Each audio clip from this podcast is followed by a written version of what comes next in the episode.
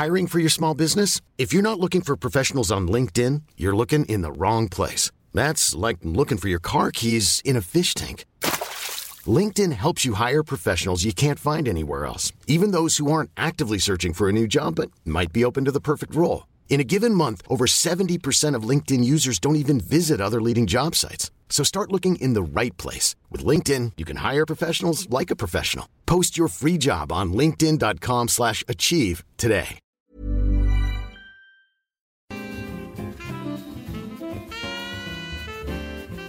Bonsoir tout le monde, comment ça va Oh là là, le On est son chaud, marche. On est chaud, on est chaud, on est chaud. Oh, c'est Oh parti, c'est parti pour le funk. Pardon. Et c'est parti. Du coup, on se présente parce que Bien les gens ne nous connaissent pas. Mais non. Eh ben, bonsoir Oh là là. Internet. Euh, je suis très contente de vous présenter ce soir euh, mes euh, magnifiques invités. Euh, donc Lise, qui est notre rédactrice jeux vidéo, Hello guys. et on a avec nous Alison Miller. Oui. Bonsoir Alison, merci beaucoup d'être avec nous. Et on a Elodie, alias La Fastotte sur mademoiselle.com. Et moi je suis euh, Clémence Bodoc. J'espère que. Il y a personne qui a fait. Ok, d'accord, très bien, merci beaucoup. Ok, je me casse. Euh, on est là ce soir pour parler d'empouvoirment, euh, qui est un mot qu'on n'a pas vraiment inventé parce qu'il existait déjà, mais c'est juste qu'il n'est pas du tout utilisé. Euh, donc avant de lancer euh, des discussions passionnantes sur euh, nos rêves, nos ambitions et ce qu'on voulait devenir dans la vie quand on était petite, ceci est un teasing, commence à réfléchir à la réponse. Euh, je voudrais juste faire un point pour commencer sur pourquoi on a traduit le mot anglais empowerment et pourquoi on l'a traduit en empouvoirment qui est pas forcément euh, enfin super joli. Enfin je suis la première à l'admettre qu'il y avait d'autres euh, mots plus plus jolis à l'oreille. Genre quoi? Empuissancement Ah non, c'était, je trouve que c'est moins beau. Ah, je préfère un pouvoirment. bah, bah, on, on l'a tellement répété maintenant depuis deux semaines qu'on passe dessus Ouais. que je pense que nous on s'y est habitué Ouais. mais pour les gens euh, C'est comme un tube de voilà. l'été que t'aimes pas au début et puis après. C'est clair, un bon clip de Nadia en puissancement, comme un rock. Voilà. Mais en fait, le but du mot, du mot empouvoirment, c'est justement de pas juste être joli, c'est de porter un certain sens. Ah oui. En fait, euh, le, le concept anglais de empowerment, euh, c'est une, euh, c'est pas une seule action, c'est pas une seule idée, c'est plutôt une combinaison d'actions. Donc en français, on avait plusieurs traductions possibles, et c'est vrai que sur Mademoiselle, on les utilisait en fonction du contexte quand on voulait traduire le, le mot. Euh, mais en fait, au bout, d'un- au bout du compte, il nous a manqué un mot qui regroupait toutes ces significations. Donc par exemple, une traduction se libérer ou euh, pour nous, ça manquait de l'idée d'ambition. Parce que l'empouvoirment, c'est pas seulement se libérer d'une oppression ou euh, devenir autonome, c'est aussi euh, aller poursuivre des, ambitions, des rêves, euh, donc aller au-delà de la simple libération. On avait, et c'est certainement pas d'ailleurs la forme passive de être libéré, parce qu'on va attendre l'autorisation de personne pour faire des trucs dans la vie. Euh, et c'était pas non plus le sens de capacitation, donc qui est juste de pouvoir au sens avoir la capacité. On voulait garder le double sens de pouvoir, comme pouvoir puissance et pouvoir capacité.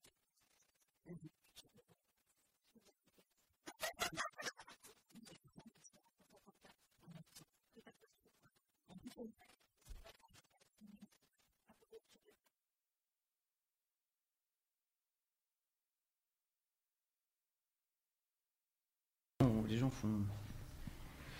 Traduction Est-ce que les gens ont du son? Parce que nous, on en a. On a dit des choses vachement intéressantes, donc. euh, Est-ce que je reprends mes explications qui étaient déjà chiantes en trois Non. minutes? Non, non, j'ai un gros problème. pas du tout. Plus de son Si moi j'ai du son, Si, là, si, c'est bon. on a du son. Pardon, désolé. Ok. Euh, donc je disais. Ça marche très bien en live en plus, c'est ça le pire. Ah, Ok. Donc En plus, moi, j'ai un problème d'attention et je peux te dire, j'ai tout écouté. ah bah écoute, merci beaucoup. Donc, je- tu as une, une faculté à rendre les choses intéressantes, Merci. auditivement et visuellement. T'en étais à prendre le pouvoir. J'étais alors j'étais euh, à capacitation du coup et Sans on pouvoir voulait- de on- ouf là. on voulait- au niveau on voulait- technique. On voulait garder une, la double signification du, du mot pouvoir comme puissance et comme capacité. Euh, et donc on a écrit tout un article cette semaine euh, que Fab va pouvoir vous repartager sur le chat euh, tout de suite. Dans lequel on, on détaille en fait toutes les, toutes les actions, toutes les idées qui composent cette notion de empouvoirment. Euh, alors je vais les, résumer mais très rapidement parce que tout est dans l'article. Euh, la base c'est de connaître sa valeur. En fait, dans la vie, même si toi tu te connais pas, tu sais pas ce dont tu as envie, etc., etc., de toute façon, tu es un individu et tu as le droit au respect qui est dû à tout individu. Donc connaître sa valeur, c'est juste ça.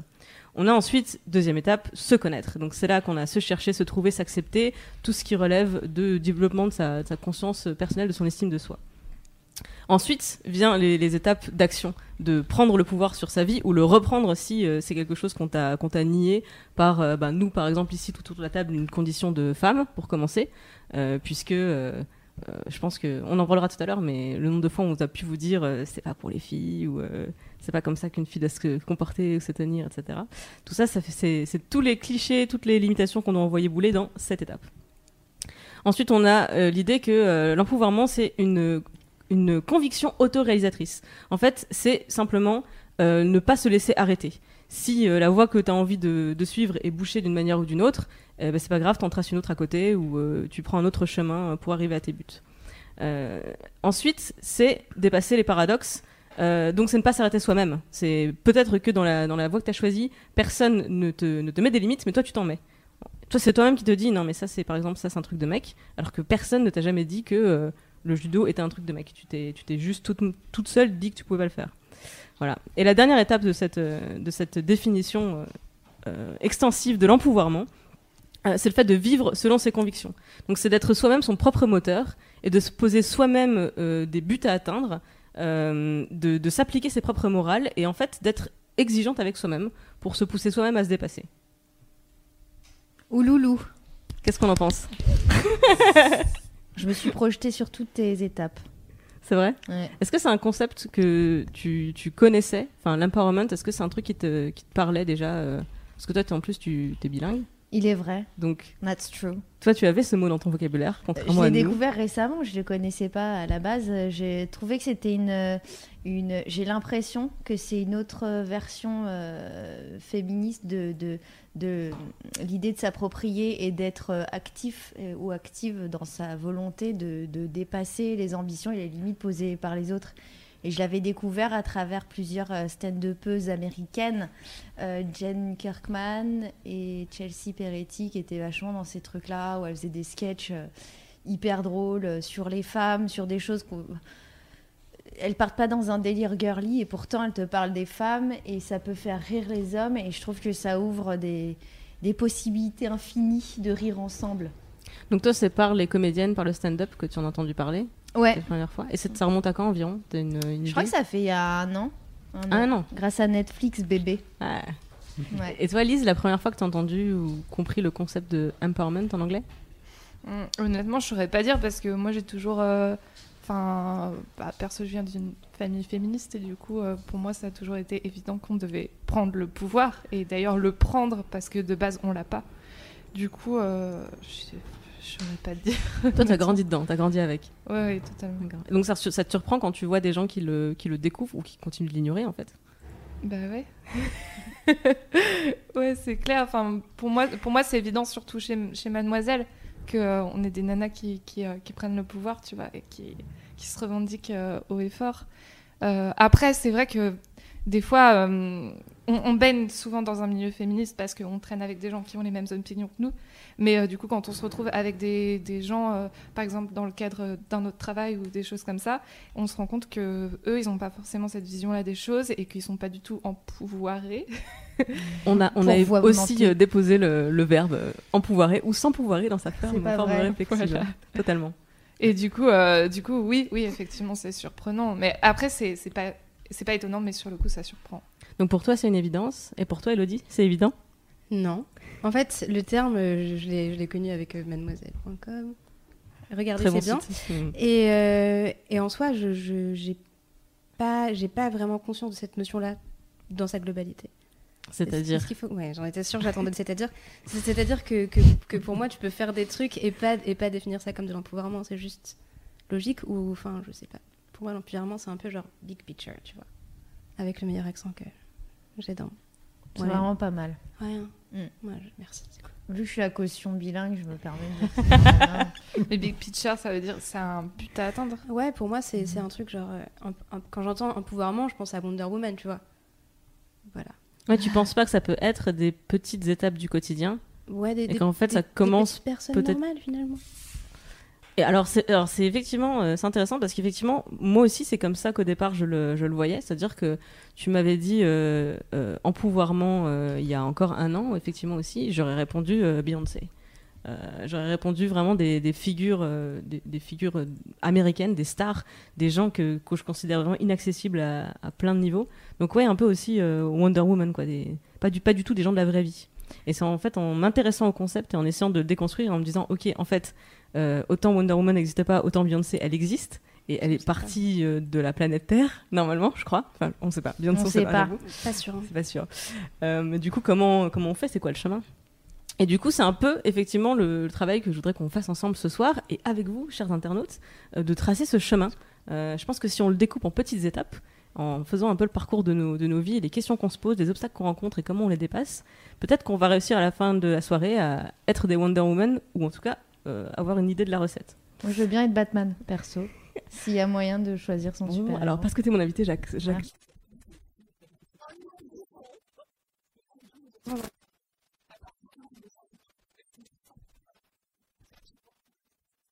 Eh bien, on se laissera arrêter par aucun obstacle, y compris l'obstacle technique. D'accord J'espère bien. Nique-toi bien la table de mixage de son. Désolé. Bien.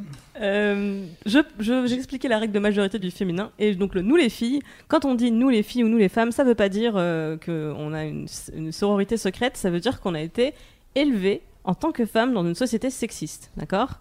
Rien à voir avec euh, nos organes génitaux ou quoi que ce soit. C'est la société qui nous a traités comme des filles. Je précise, pas qu'on nous euh, méprenne sur le sens de nos propos. J'ai des questions pour vous, Internet. Euh, trois questions, et donc c'est pour valable aussi pour vous, euh, les filles autour de la table. Question numéro 1. Ta première ambition dans la vie, c'était quoi? Donc vous y réfléchissez. Si vous appelez sur Skype, on va vous demander les trois réponses aux trois questions. Question numéro 2. L'échec qui t'a le plus marqué dans la vie, c'était quoi? Alors des réponses assez courtes s'il vous plaît parce qu'on va pas faire une dissertation sur chaque... euh, Ah d'accord. Question 3. 140 caractères quoi. euh, un peu plus qu'un tweet, mais si tu réponds sur Twitter, forcément tu vas être limité. Question 3. Si tu avais 50 000 euros sur ton compte courant et un an de vacances devant toi, tu ferais quoi? Ok? Je pense qu'il va falloir le, le- leur donner. Alors, on peut, est-ce qu'on peut peut-être dire aux gens que si vous le souhaitez, vous pouvez euh, ajouter le livemademoiselle.com sur Skype? Euh, directement là maintenant, ou venir euh, poker si vous êtes déjà dedans, et, euh, et de venir euh, me suggérer vos réponses par écrit. Et après, en fait, euh, je vous fais éventuellement passer à l'antenne. Totalement. Il y a un truc à gagner, genre des tests de grossesse. C'est c'est une bonne idée, on clair. T'appelles sur Skype et tu gagnes rien. On n'a pas encore les moyens. On a... c'est cru chez Skyrock ou quoi. Un Non, tampon. Notre régie, c'est un fond vert, Alison. Ouais, on C'est vrai, putain. Fab Flo, ça a Alors, je les répète une fois et après, nous, on fait la- le tour de la table. Première question ta première ambition dans la vie, c'était quoi? La 2, l'échec qui t'a le plus marqué dans la vie, c'était quoi? Question 3, si tu avais 50 000 euros sur ton compte courant et un an de vacances, qu'est-ce que tu ferais? Alors, moi, j'ai déjà réfléchi, donc moi, j'ai mes réponses. Est-ce que quelqu'un veut commencer? Sinon, c'est moi qui vais commencer pendant que je Je réfléchis. peux y aller au débeauté si tu veux. Genre, euh, tac, tac. carrément. Ouais, je sors les mots trois syllabes. Beautés. Ouloulou. Alors, c'est parti. J'ai jamais entendu ça. Alors, Ta euh, première ambition dans la vie, c'était quoi? quand- ma première ambition de quand j'étais enfant, le premier truc que j'ai voulu faire, c'est ça? Ta première ambition, c'est... c'est- Non. Alors, En non. vrai, je peux pas définir parce que ça fait partie de la question. C'est-à-dire, c'est qu'est-ce que toi tu définis comme une ambition? Si ta première ambition, euh, enfin, je peux même pas répondre à ta place en fait. Ok, donc le premier métier que j'ai voulu faire quand j'étais enfant, c'était chauffeur de bus euh, pour aller à Disneyland. Comme ça, je pensais que je pouvais aller au Disneyland gratuitement tout le temps. Trop mignon. Intéressant. Je me demande ma première ambition euh, dans le temps, c'était celle-ci. Ouais, c'est un moyen. D'accord. Mais tu t'es pas dit je veux travailler chez Disney, tu t'es dit je veux être chauffeur de Ouais. bus parce Comme que ça, je peux rentrer voir ma mère à chaque fois. Je, je vais à Ah, Disneyland, Ah, je retourne voir ma maman et je retourne à Disneyland. Bah oui. Mais c'est malin. hein. C'est marrant parce que ta première, donc ton, ton ambition, c'est d'avoir les moyens de réaliser un truc que tu as envie de faire. C'était Bah, pragmatique en fait. C'est même pas passer beaucoup de temps à Disneyland, c'est juste être chauffeur du, de Et bus pas pour payer à aller rentrer, à ouais. Disneyland. Ouais, bah oui. T'avais conscience du trajet. Ouais. Parce que j'étais, quand, quand ça m'est venu, j'étais dans le bus pour aller à Disneyland. Oh. L'échec qui t'a le plus marqué. Euh, l'échec qui m'a le plus marqué. Je suis pas marquée par les échecs. Oh la chance. Désolé. J'ai pas... En fait, j'aime pas les regrets, donc euh, je, je- je- j'oublie. J'ai un échec, c'est ok. Ok. Vita. C'est un single de Vita. toi. Ça n'est pas de toi. J'ai pas les rêves musicales, c'est pour ça qu'Alison est là, c'est pour les rêves musicales. elle l'a Copyright jamais. Elle a jamais dit ça, c'est juste que. Ça aurait, C'est elle aurait pu le dire. Elle aurait pu. Cela dit, je crois que Vita est clairement marquée par les regrets. Ah bah oui. Bah. L'intégralité de ses chansons est sur les ruptures, donc de là. Oui, c'est vrai. Sauf son dernier feat avec Jules, mais je pense que ça fera l'objet d'une autre émission. si vous le... Tu seras, tu seras invité, est-ce que je serai mérite. Ok, alors je propose qu'on fasse un. Ah non, pardon. La Donc, troisième échec, question. Troisième question d'abord, parce que ensuite on fait un tour de table. Vas-y. De quoi déjà Si t'avais 50 000 euros sur ton compte courant et un an de vacances, tu ferais quoi? Je rembourserai mon découvert. Oh. Pragmatique. Je suis quelqu'un de très pragmatique. Écoute. En euh, bus. tu je, vas en je bus. rembourserai les thunes que je dois et après, je, je- je- j'essaierai d'acheter un truc pour que, pour que j'ai pas plus d'argent dans trois mois. Parce que 50 000 euros, si j'achète, si j'essaie pas de capitaliser, pff, ça part très vite, 50 000 euros. En vrai, quand on réfléchit, 50 000 euros, c'est pas non plus, tu vois. Ça te fait 4 800 euros par mois. Au final, je pense que j'ai moyen de dépenser. Elle a fait le calcul sur son ordinateur. Hein. C'est pas genre elle me l'a sorti comme mais c'est pas bien. Bah, attends. 50 000 euros, c'est un bus et demi. C'est Ouais, deux par bus. exemple. Qui compte en bus. Ouais, mais si tu pars sur des minibus. C'est trois minibus. Ouais. Non, Ouais, mais tu je peux pense vraiment ton que d'en mettre de côté et je vivrai ma petite vie, je continuerai à bosser. Enfin, les vacances, je dirais non, je préfère pas. D'accord. Mmh. Désolée. Voilà. Je vais pas commenter plus, parce que c'est intéressant, mais on va revenir sur. euh, Après, vous allez voir dans le, dans le déroulé, on reviendra sur vos réponses. Qui, va, qui fait la suivante? Moi, je veux bien. Allez, c'est parti. On garde le meilleur. Donc, pour la fin. ta première ambition dans la vie, c'était quoi? Alors, ma première ambition dans la vie, euh, c'était d'être journaliste, en fait. Genre en, en seconde. Voilà. C'est arrivé et genre j'étais là, il faut que je fasse ça. Je suis là et mon but, c'est ça. Et qu'est-ce que je vais pouvoir faire entre les deux pour arriver à ça?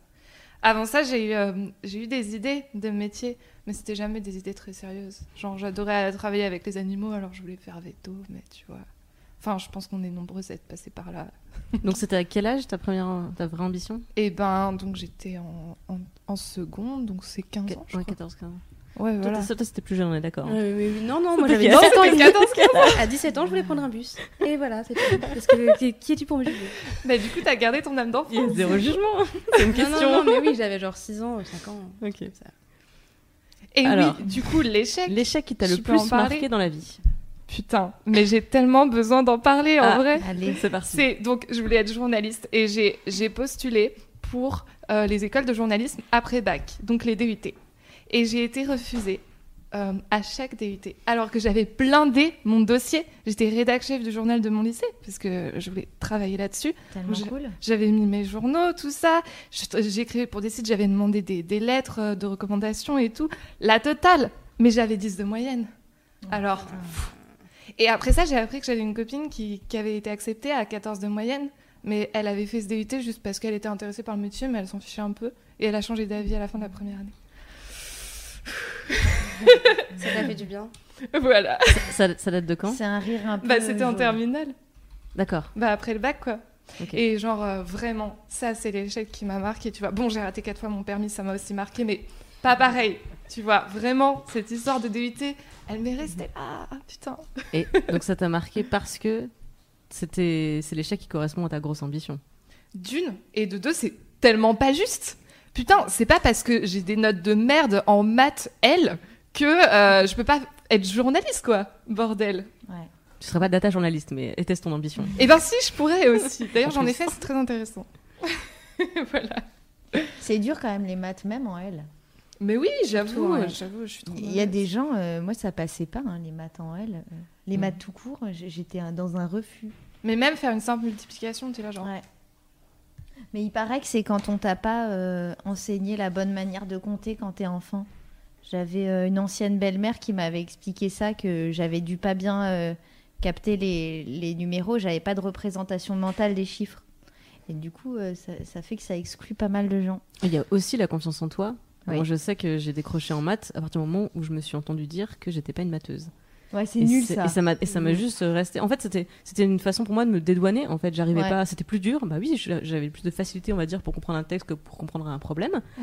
Mais euh, en fait, en... j'avais pas d'excuses quand je me plantais en français ou que j'écrivais mal ou que je manquais d'imagination. En maths, j'avais une excuse toute, tour- toute trouvée parmi des, des adultes qui me disaient euh, c'est pas grave, t'es pas une matheuse. Et je me disais bah c'est pas grave. Puis même grave. de base, dans la croyance populaire, les Ouais. maths, c'est un truc de mec et les- la littérature, c'est un truc de fille. tellement y revenir. C'est vrai. C'est difficile de, de- de s'en écarter, même si je vous dis, euh, moi je viens d'une famille féministe et tout, ça n'empêche que enfin, c'est comme ça, quoi, c'est culturel et c'est difficile de, de Ça me permet de souligner un premier point euh, dans notre recette euh, pour devenir Wonder Woman.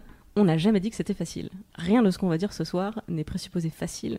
Pas parce qu'il y a des choses qu'on a réussi à dépasser euh, personnellement ou contre lesquelles on continue à se battre que c'est facile, il y a qu'à, euh, suffit de réaliser, etc. Rien de ce qui se passe ce soir n'est facile. Nothing. Ok. Troisième question, Lise. Si tu avais 50 000 euros sur ton compte courant et un an de vacances, tu ferais quoi? Alors, on a bien réfléchi avec Elodie.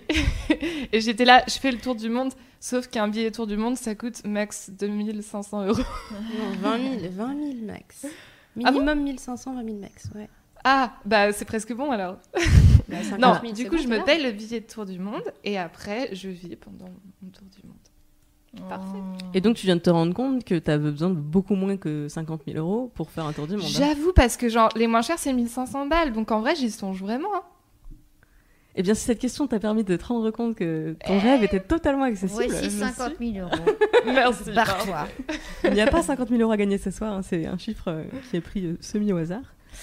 Euh, Alison, est-ce que tu, tu veux y aller? Sinon, j'y vais comme tu veux. Tac, tac. J'y vais, j'y Allez, vais. allez, c'est parti. Ta première ambition dans la vie, c'était quoi? Moi, ma première ambition dans la vie, c'était de, de jouer sur scène. Je savais pas quoi, euh, faire des blagues ou pas des blagues, jouer euh, la comédie. Je croyais que. en fait, je savais pas que comédien c'était un métier. Donc, euh, sur mes. Tu sais, les visites médicales, euh, quand ils te demandaient qu'est-ce que tu veux faire, je mettais un clown ou un truc comme ça. Ils croyaient que c'était une vanne, mais c'était pas trop une vanne. Euh, donc voilà.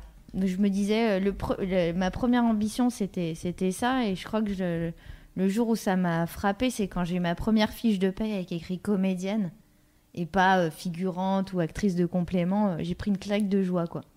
T'avais quel âge sur ta première ambition? 17 ans. Euh, non, attends, euh, 18.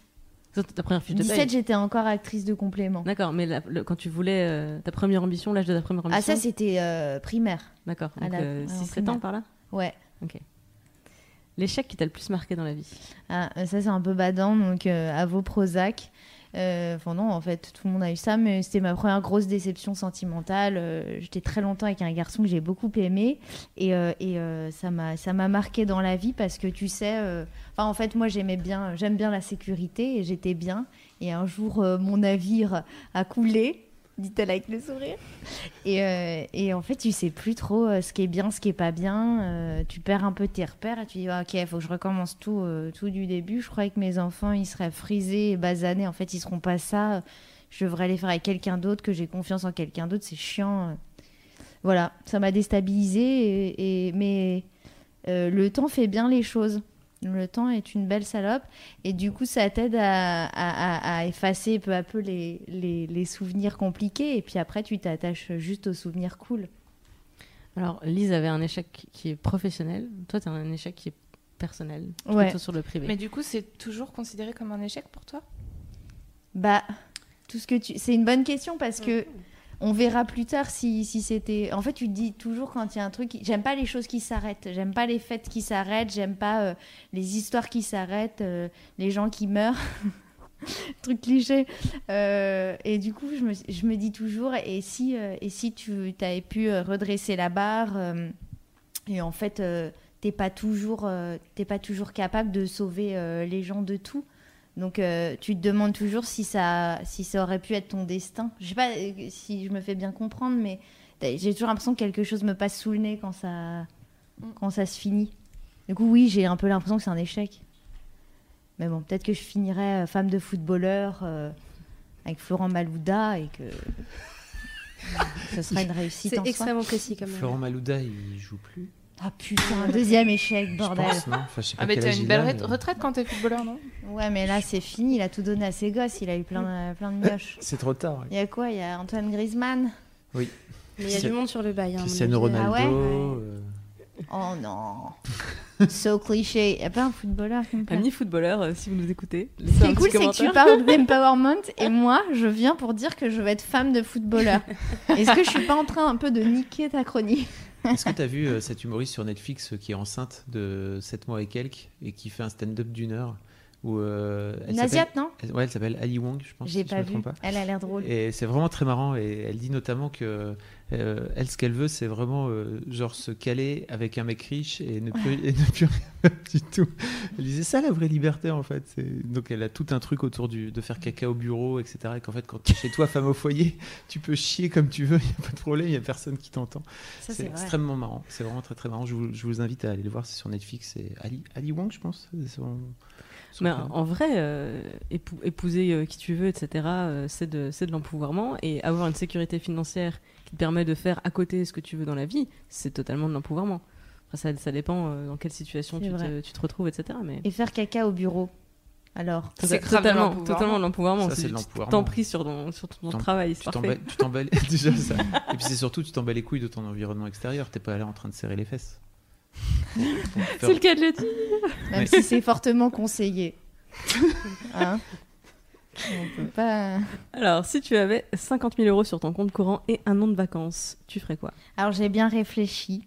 Euh, je mettrais. euh, Bon, je prendrais un peu de, de sous pour moi et je partirais, je m'isolerais 3-4 mois pour écrire à bloc plein de trucs et m'isoler. Et, euh, et je filerais des sous euh, à ma mère euh, pour qu'elle euh, pour qu'elle prenne des vacances aussi. Voilà. Oh, c'est Tu partagerais. Eh oui. C'est là qu'on est en train de se Alison, dire. elle a déjà peut-être dû penser 50 à 000 ma euros sur son compte avec l'argent de Canal Plus. Oh my god Je rachète Canal à Vincent Bolloré Ah oui, s'il te plaît. et je mets que des femmes au sport. Je remplace Pierre Ménès par Valérie Damido pour rester dans le. Oh, ça va. Oh. Si c'est pour faire des blagues sur Oui, le physique non. des En En plus, gens, regarde, je t'ai fait le logo, tu fais, tu fais euh, le, le symbole féminin à la place du plus. euh, Canal Femme. Bah, tu Ah, rajoutes juste beau, un, ouais. un rond au-dessus du plus ça. et c'est bon. Ça fait Canal Femme? Ça, ça me dépite. hein. Je trouve qu'il y a encore pas assez de Vendu. femmes à la télé. Avant, tu trouves Non, franchement, il y a trop de femmes à la télé. Pourquoi tu dis ça? C'est pas- une question de nombre, c'est une question de dans quelle position. Parce que le Ah. paysage télévisuel est assez mixte. Ouais. Mais en fait, si tu enlèves les présentatrices météo, les speakerines, euh, etc., Mm. du coup, ça reste très. Elle a raison, Et Bodoc. le temps de parole. Elle a oui. grave raison, Bodoc. Est-ce Elle que j'ai un peu bossé mon sujet Peut-être. Hmm. Et la tenue qu'on leur impose aussi. Je sais plus. Oui, c'est euh, une prof que j'ai eue en journalisme du coup, parce que j'ai fait journalisme finalement.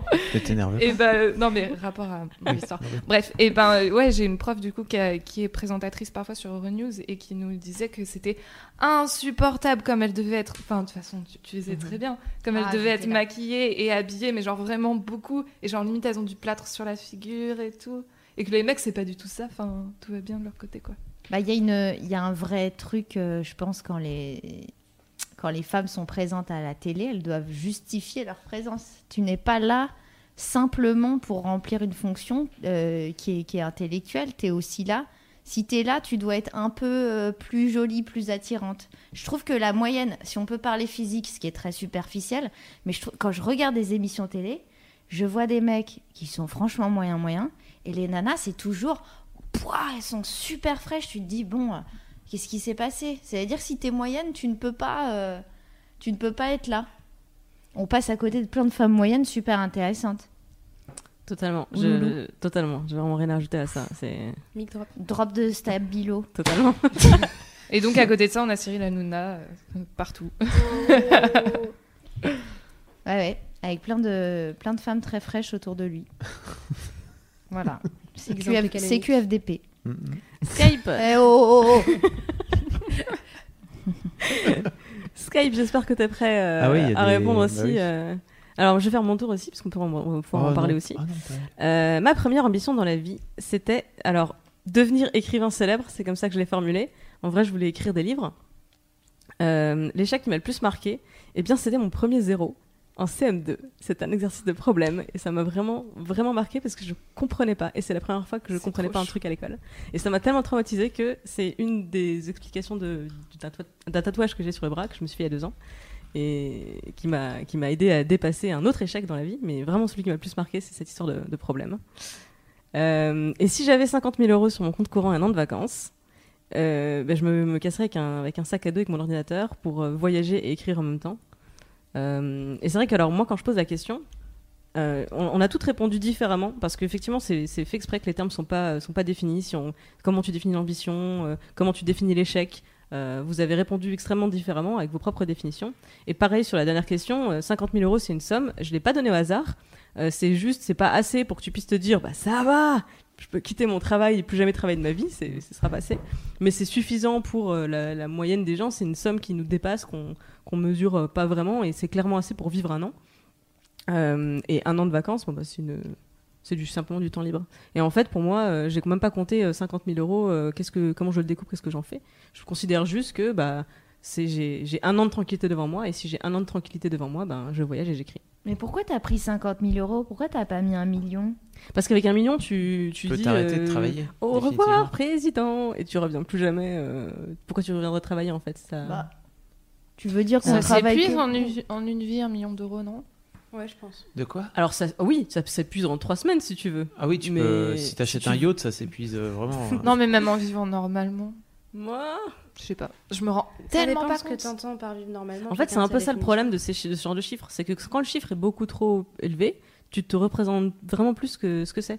Tu regardes euh, des documentaires sur les mecs qui claquent des fortunes en boîte, qui sont capables justement de faire des notes de euh, 500 000 euros euh, à la soirée. Et tu te demandes vraiment où est-ce que tu arrives à dépenser 500 000 euros en une soirée en boîte. Dans du champagne. Mais, je- mais oui, Voilà, mais tu m'as dit ça, j'ai pas. Enfin, c'est. Dans, quel monde en fait Dans quel monde parallèle? Ouais, 50 000, c'est bien parce qu'on arrive un peu à quantifier, mais c'est quand même beaucoup d'argent. Bah ouais, 50 000, je crois que c'est 4 nuits. euh, Il y a des hôtels parisiens ou, euh, je sais pas, des hôtels de luxe qui doivent être à 10 000 euros euh, la nuit, euh, des suites. euh, Voilà, c'est rien. ça. je sais pas, je sais pas à combien est le Fouquet's, mais ça doit être salé. Je sais pas. Ça doit être salé, c'est le pompon ça, Clémence Bodoc. ça part sur de l'expression francophone Eh, bien. Team 86. Ça commence à faire Alors, est-ce qu'on est a des. Oui, il y a des Ah. gens sur Skype. Il y, Très a, bien. il y a des gens sur Skype. Euh, alors, je, je pense à Sarah en particulier. Euh, je vais lui demander si elle est prête parce que tu me prends un peu au dépourvu, euh, Clémence Bodoc. Mais, Sarah est. On, on l'appelle, hein, on va voir si, si ça marche.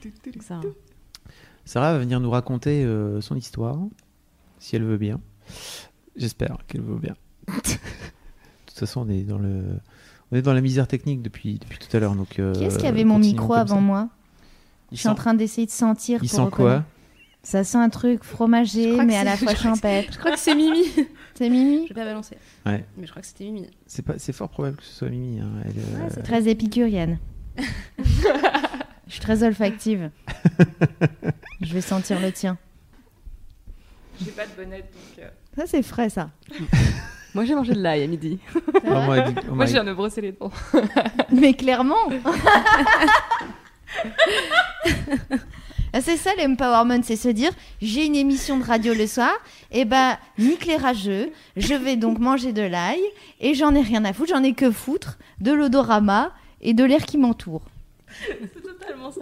Pour te dire, ça a commencé à 8h45 dans ma salle de bain. Je me suis pas maquillée parce que je me suis dit, eh ben, je m'en fous, c'est pas grave, j'ai pas envie. Bah ouais.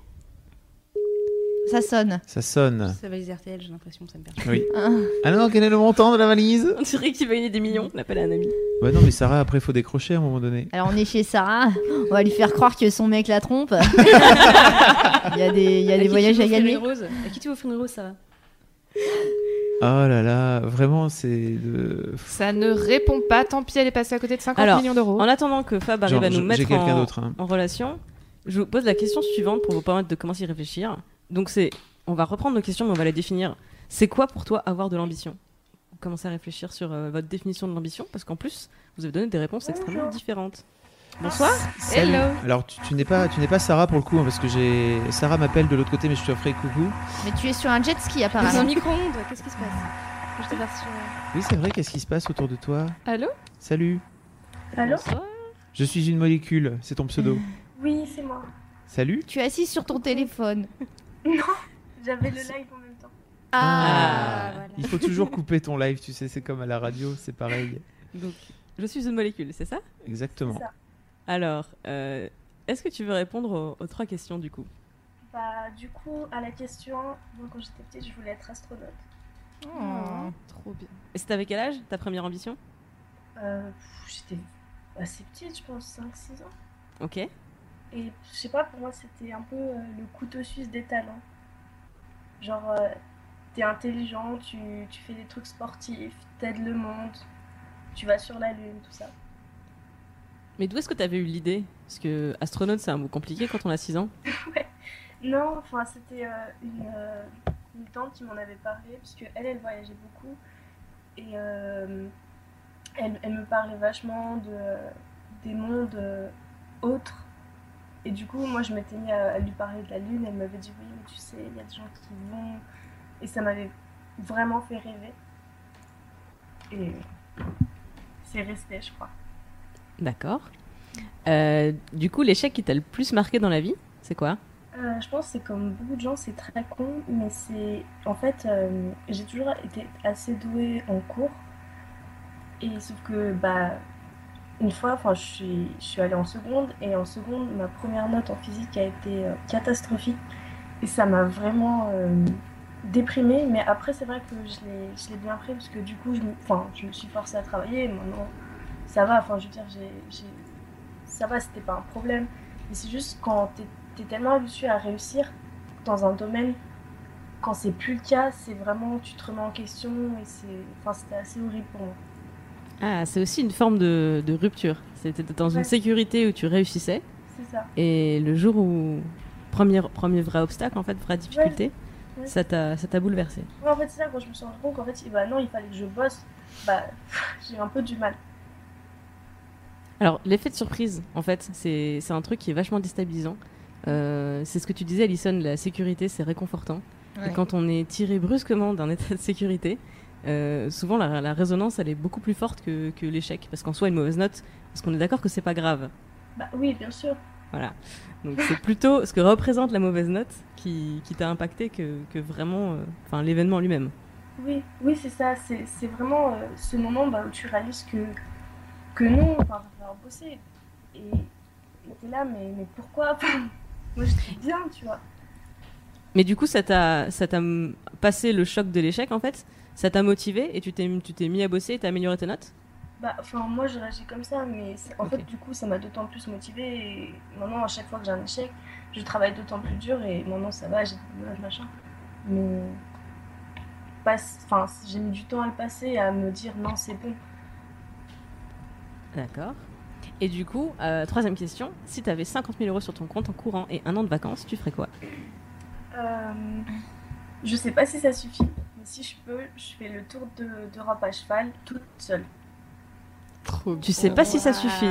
Bah, Donc ton, ton, ton rêve, le truc que tu ferais si tu avais cet argent et, et ce temps, t'as pas compté combien il, te, combien il faudrait pour le réaliser? Bah, non.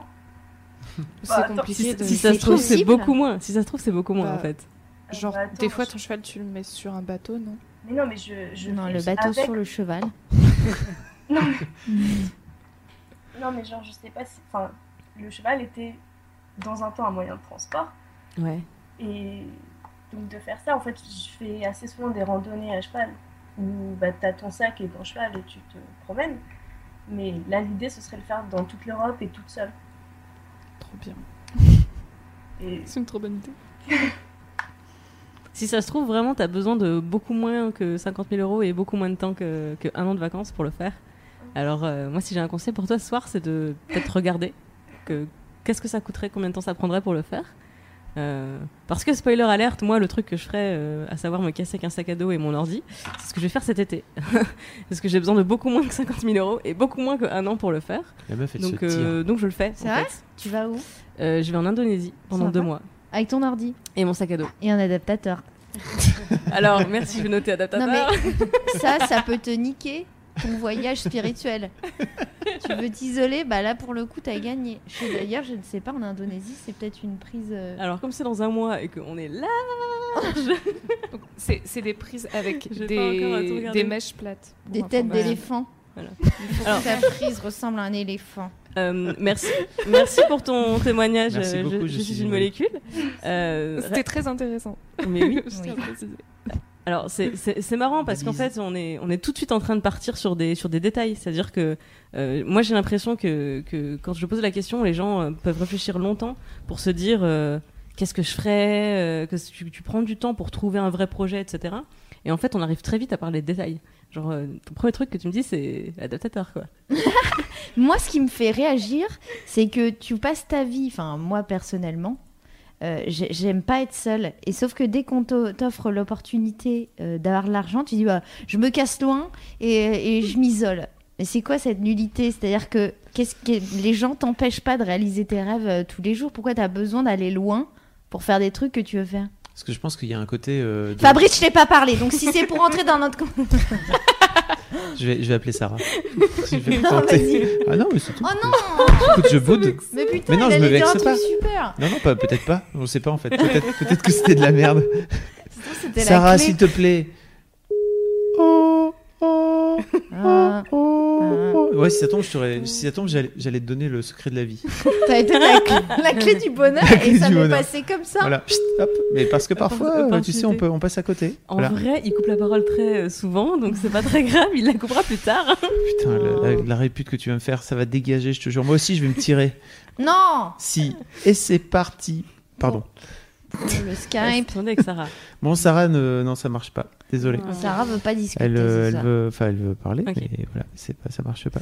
Euh, du coup, on va, on va peut-être continuer nous de notre côté, mais de toute façon, quand vous prenez la parole, après vous, vous reprenez les trois questions. euh, Alors, peut-être On- remê- remêler, euh, redonner les, les trois questions pour, pour les gens. Tu peux le mettre à l'écrit aussi sur le chat et, relou. et sur le forum. Euh, donc, question 1, ta première ambition dans la vie, c'était quoi? L'échec qui t'a le plus marqué dans la vie, c'était quoi? Et troisième question, si tu avais 50 000 euros sur ton compte courant et un an de vacances, tu ferais quoi? Voilà, vous, vous nous répondez quand vous appelez. Nous, on va continuer avec. Donc, on a répondu à nos trois questions et on a répondu des choses extrêmement différentes. Oui. Euh, et moi, je voulais parler justement de ce processus de naissance de l'ambition. Et surtout qu'on qu'on arrive à définir qu'est-ce que c'est avoir de l'ambition. Parce que pour reprendre ce qu'on disait au début, pour toi, Elodie, c'était tout de suite un truc euh, énorme que tu ne voyais pas faire. D'ailleurs, ta première ambition, c'est un truc extrêmement pragmatique, de euh, un moyen de euh, d'aller euh, de faire des trucs qui te font kiffer. Et, et pour vous, c'était plutôt déjà un projet de un projet de vie, sans savoir que c'était possible à ton âge, Alison, Ouais. et en ayant une idée très fixe et en donnant les moyens d'y arriver pour toi, pour toi, Lise. J'ai une question. C'est quoi la différence entre avoir de l'ambition et avoir des rêves? Excellente question. Est-ce que tu peux y répondre? C'est la question. Relou d'Alisson. Alors, Fab Flo? Je dis plus rien. Oh non Ouais, je sais pas. Non, mais pas- sérieux. J'ai pas entendu ta. Pardon, j'étais en train d'essayer. dis, de- c'est quoi la en- différence entre avoir de l'ambition et avoir des rêves? Mais est-ce qu'il y a une différence? En fait, Bah, je sais pas. Bah en fait, euh, mais je pense qu'une ambition, c'est un truc qui te, qui te, qui te forge et qui t'amène à aller vers l'avant, en fait. Alors qu'un rêve, c'est plutôt, pour moi, un truc un peu plus, euh, un peu plus lointain. Et, et, voilà, mon rêve, ça serait d'aller sur la Lune, tu vois. Et ça peut Ah être, bon? ça- ça- non mais par exemple, c'est un truc qui est pas forcément évident à faire comme ça du jour au lendemain, et qui pour moi plus de l'ordre de, je vais faire dodo et je vais rêver. Alors que pour moi, l'ambition, c'est plus ancré dans le, dans le quotidien, dans ta vie, en fait. C'est, ok, j'ai un objectif. Avoir de l'ambition, c'est éventuellement se fixer un objectif et tout faire en sorte au quotidien pour y arriver, enfin, pour tendre vers là. je Ça veut pense. dire que le rêve est illimité, l'ambition un peu plus. Bah, c'est, pour, Ça doit être plus ancré dans le réel. je sais- je- c'est, oui, peut-être, je pense. T'en penses quoi, euh, Elodie? D'accord. Bah, c'est- en fait, c'est toi qui as dit non, la définition la plus différente euh, par rapport à ta propre réponse. C'est vrai. C'est comment toi tu définis l'ambition? Est-ce que tu as de l'ambition? Non. Donc, alors comment tu définis? Pourquoi tu dis que t'en as pas? Mais pour moi, l'ambition, c'est d'avoir euh, un projet, en fait. Pour moi, l'ambition, ça se rapproche du projet. C'est un truc que tu veux faire. Du coup, t'as pas de projet? Non, que dalle. Moi, je suis assez. En fait, je suis, je- je suis sûre que si je réfléchis vraiment à tous les détails ou aux trucs que j'ai pu dire, euh, il y, a des- il y a des chemins que je pourrais prendre, tu vois. Mais globalement, dans la vie, moi, je suis un peu. Je, I go with the flow. Deuxième, euh, deuxième anglicisme. Deuxième single de Vita. Deuxième. Probablement. Donc pour toi, euh, là on est plutôt sur une distinction ambition-rêve, et toi c'est un peu une distinction ambition-envie. C'est-à-dire c'est tu, tu, suis, tu suis des envies que t'appelles pas des ambitions. Ouais, que j'appelle pas non plus des envies, j'appelle ça la vie. Et je... Ok. Mais c'est quoi ta boussole en fait? Mais j'ai zéro boussole. D'accord? Mais du coup, enfin, comment, comment ça se passe au quotidien dans la vie? Tu... Enfin, C'est une, vraie- c'est une vraie question, c'est-à-dire mais que J'ai l'impression que c'est c'est un- c'est qu'est-ce qui te fait euh, te une lever le matin? Bah, hum, c'est parce que c'est cool d'être vivant. Alors, euh, du coup, c'est cool. Mais je vais pas chercher plus loin. Ouais, j'ai l'impression que c'est une idée que tu conçois pas du tout, Clem. Euh, bah, non, c'est pas ça. C'est que si je conçois que tu puisses euh, que tu puisses vivre sans avoir euh, d'ambition, parce que je pense qu'il y a beaucoup de gens qui le font.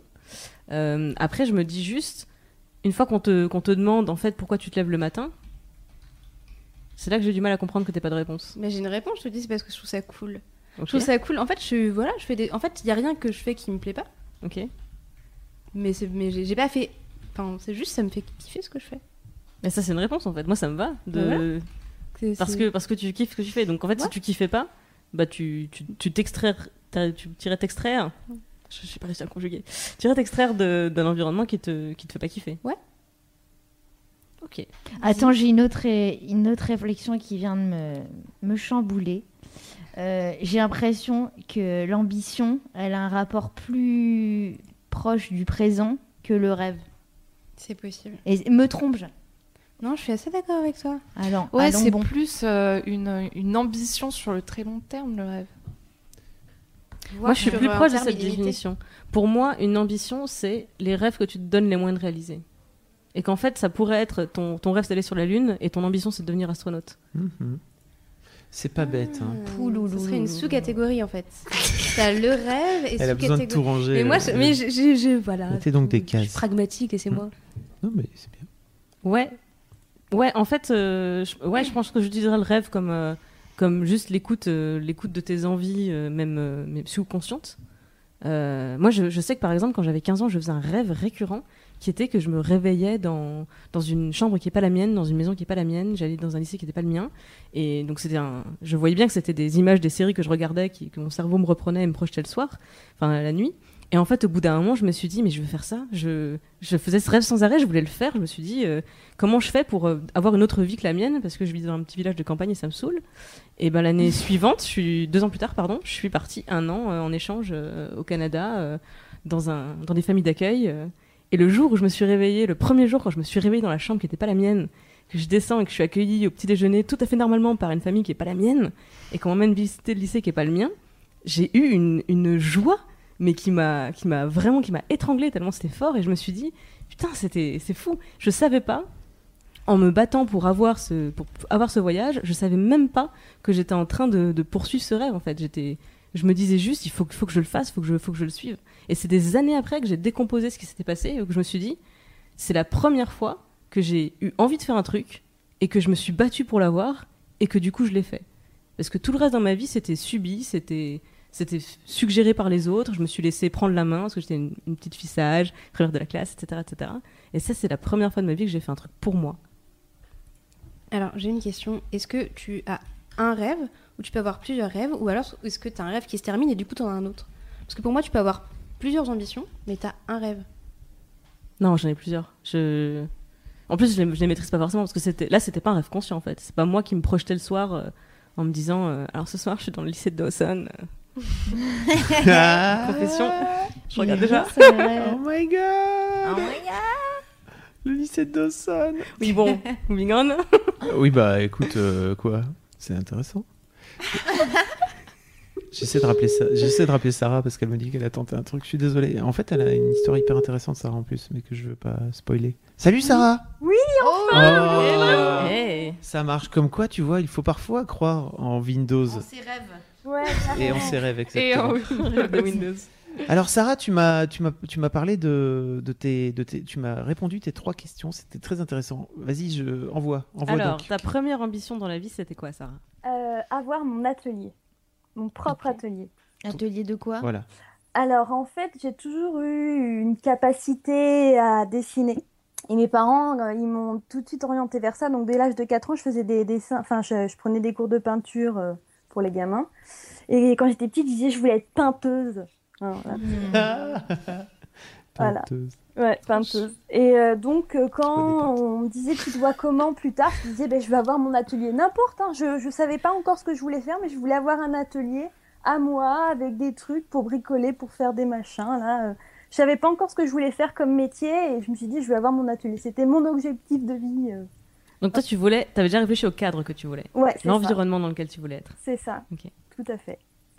Euh, L'échec qui t'a le plus marqué dans la vie? Alors moi, je, suis- je suis du même genre aussi à ne pas avoir de regrets dans la vie. Donc je dirais pas plus c'est pas un échec, mais une déception. D'accord.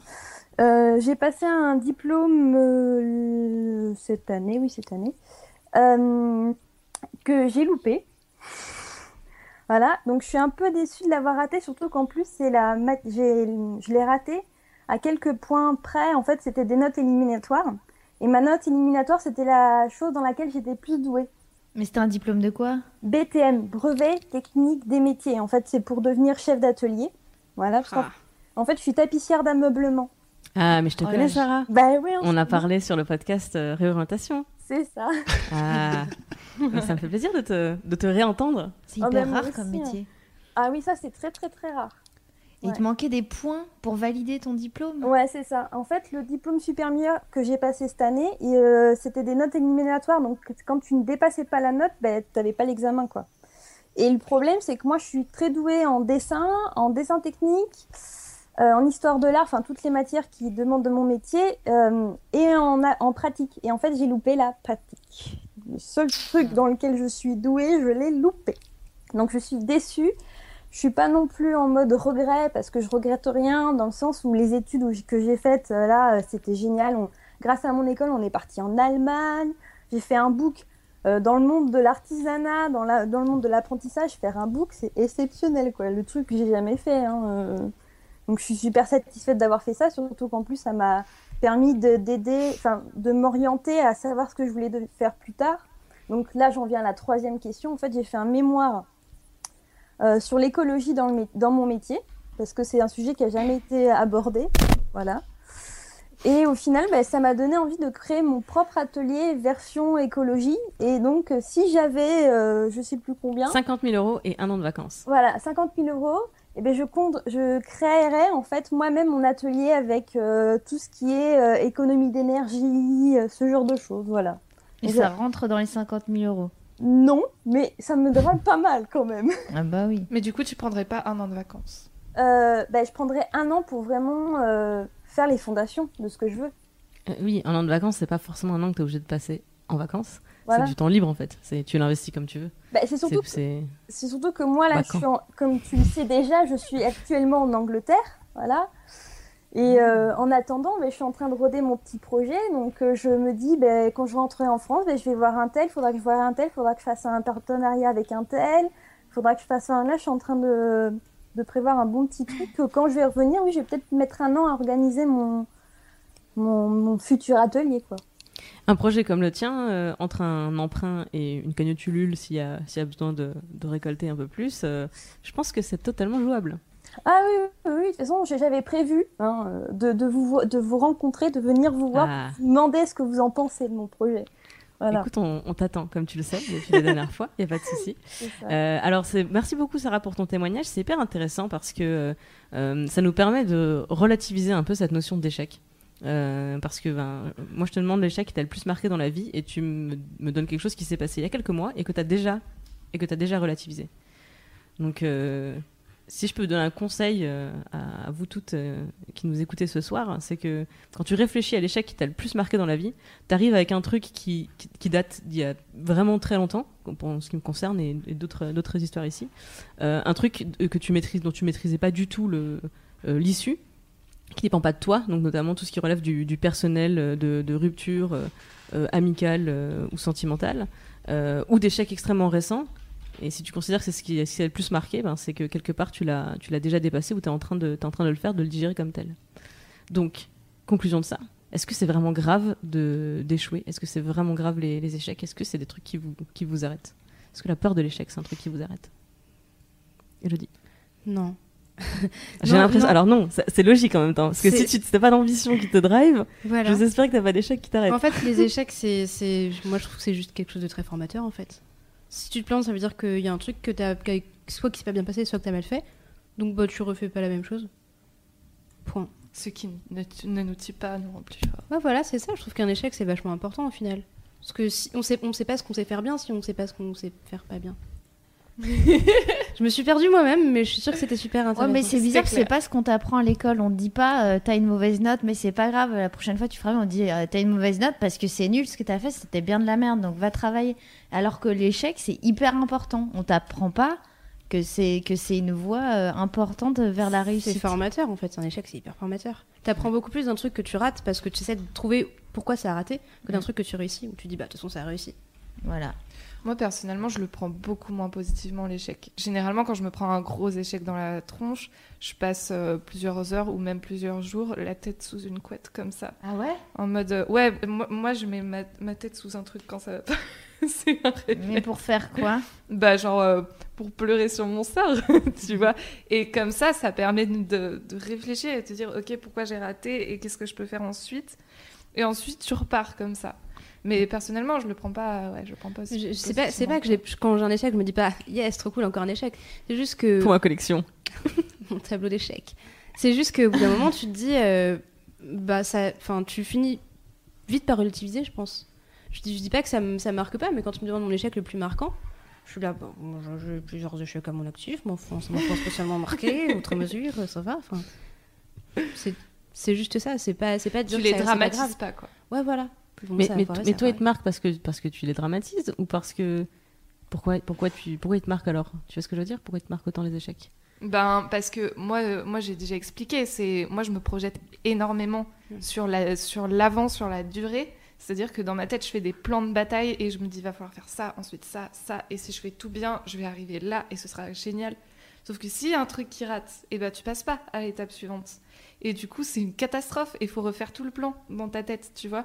Et du coup, c'est genre un château de cartes qui s'écroule et il faut plusieurs heures ou plusieurs jours pour le remonter, tu vois. Ok. Sans la carte qui s'est cassée. Je sais pas.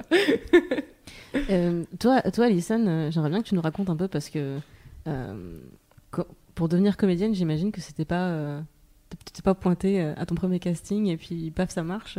ou Ouais. si, peut-être, je ne sais pas. Non, non, je, je ne suis pas Sophie Marceau. Euh, c'est chiant parce qu'en plus, tu te dis, euh, c'est un métier euh, qui est rempli de fantasmes où on te, où on te fait croire et on te, on te, on fait miroiter que que tu vas être découverte. Et c'est pas toi qui va te découvrir ou qui va te montrer aux autres, c'est qu'on va te donner ta chance. Tu es tributaire des autres. Et c'est tellement faux. C'était tellement vrai avant et c'était super et c'était et ça arrive encore à certaines personnes. Mais, euh, mais en fait, il des, grâce à Internet, euh, grâce à plein de choses aujourd'hui, tu, si tu es débrouillard, tu peux exister. Après, la réussite euh, et puis le confort financier n'est pas, est pas, est pas là pour tout le monde. Mais en tout cas, il y a des choses qui sont possibles. Mais en tout cas, des démarches individuelles. T'es plus, c'est plus des gens qui pointent leur doigt sur toi. casting à sauvage, toi, t'es formidable. T'as une démarche de gazelle, j'adore, tu vas jouer dans le prochain Maïwen. Non, euh, c'est plus compliqué que ça. Est-ce qu'il y a des moments où tu t'es découragée? Bah ouais, moi j'ai mis longtemps. euh, J'avais euh, j'avais rencontré euh, cette humoriste qui s'appelait Elisabeth Buffet, qui m'avait dit à la sortie de son spectacle, tu verras, ça prend à peu près 10 ans pour, pour en vivre. Je fais peu, arrête de te foutre de moi, c'est chiant. Et puis je m'étais dit, mais c'est inacceptable. Et j'étais horrifiée et j'ai calculé, j'ai eu, j'ai commencé à vivre et à payer un loyer à partir de 10 ans après euh, le jour où j'ai rencontré et parlé cette femme. C'est vrai que ça prend du temps et, et c'est important l'échec. C'est important de se viander à des auditions, à des castings, savoir pourquoi ça marche pas, savoir aussi que c'est un métier complètement euh, injuste et aléatoire qui repose pas sur tes compétences et tes facultés à jouer, mais sur un, un tout qui globalement est complètement euh, pas maîtrisable. Comment tu, tu, décides ou tu appréhendes euh, un, échec justement dans un, dans un monde où il n'y a pas forcément de règles?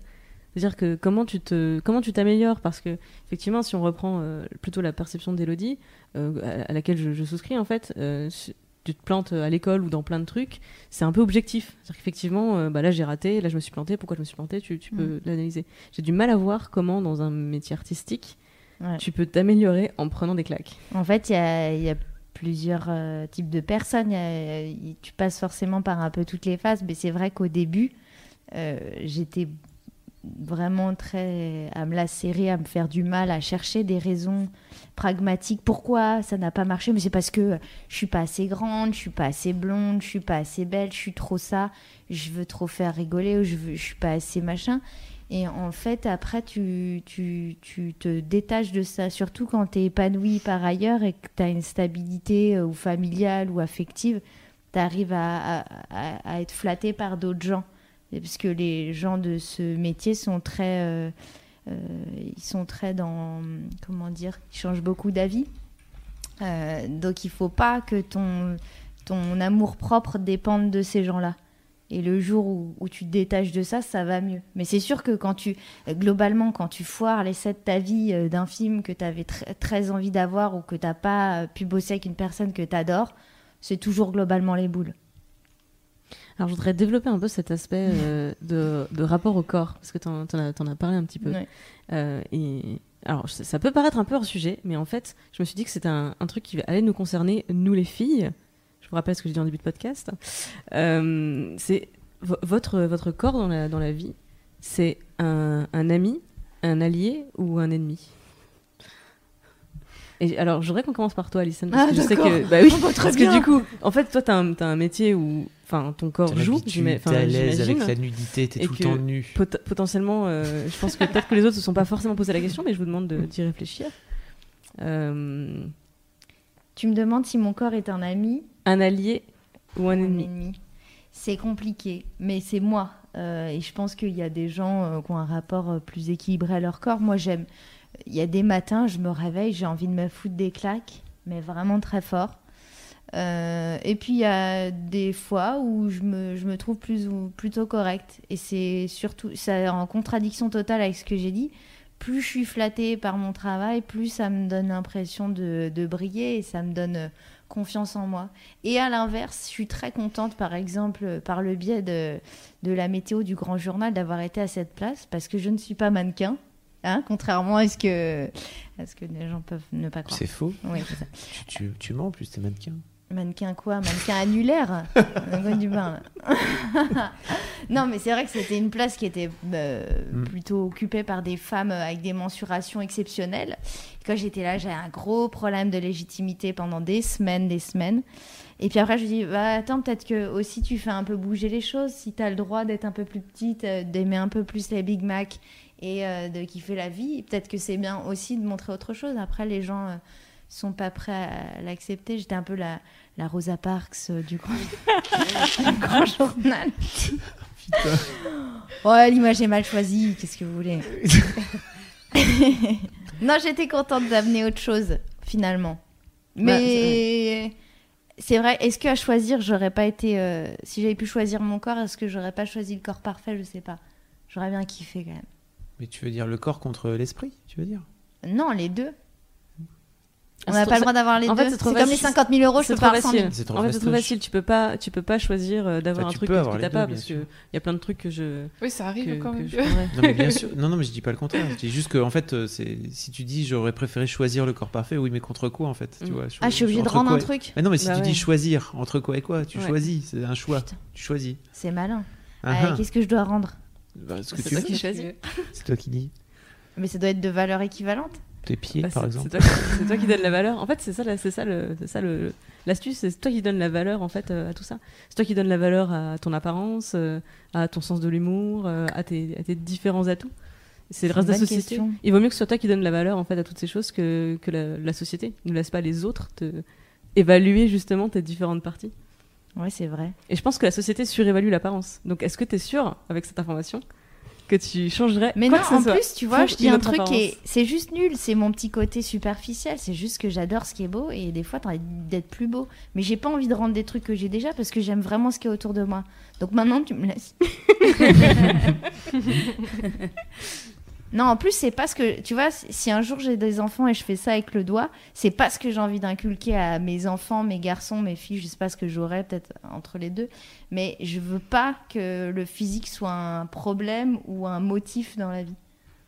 Alors, Donc il faut que j'aille me soigner. ça. Est-ce que c'est Ruth qui t'a expliqué ça ou pas? Ruth c'est la maman. Ruth, elle a un rapport très sain au corps. C'est une ancienne athlète et elle m'a toujours emmené courir euh, euh, depuis, depuis toujours. Et elle, a- elle vient euh, d'une, elle, est- elle vient d'un pays qui est l'Irlande, où si tu veux te promener avec une bite sur le front, personne ne te fait une réflexion. Il y a aucun, le- il y a une mentalité anglo-saxonne qui est de ne pas se moquer. Tu te moques pas des gens. En fait, ça fonctionne pas. Donc si à l'école tu veux avoir une, une excentricité, tu peux.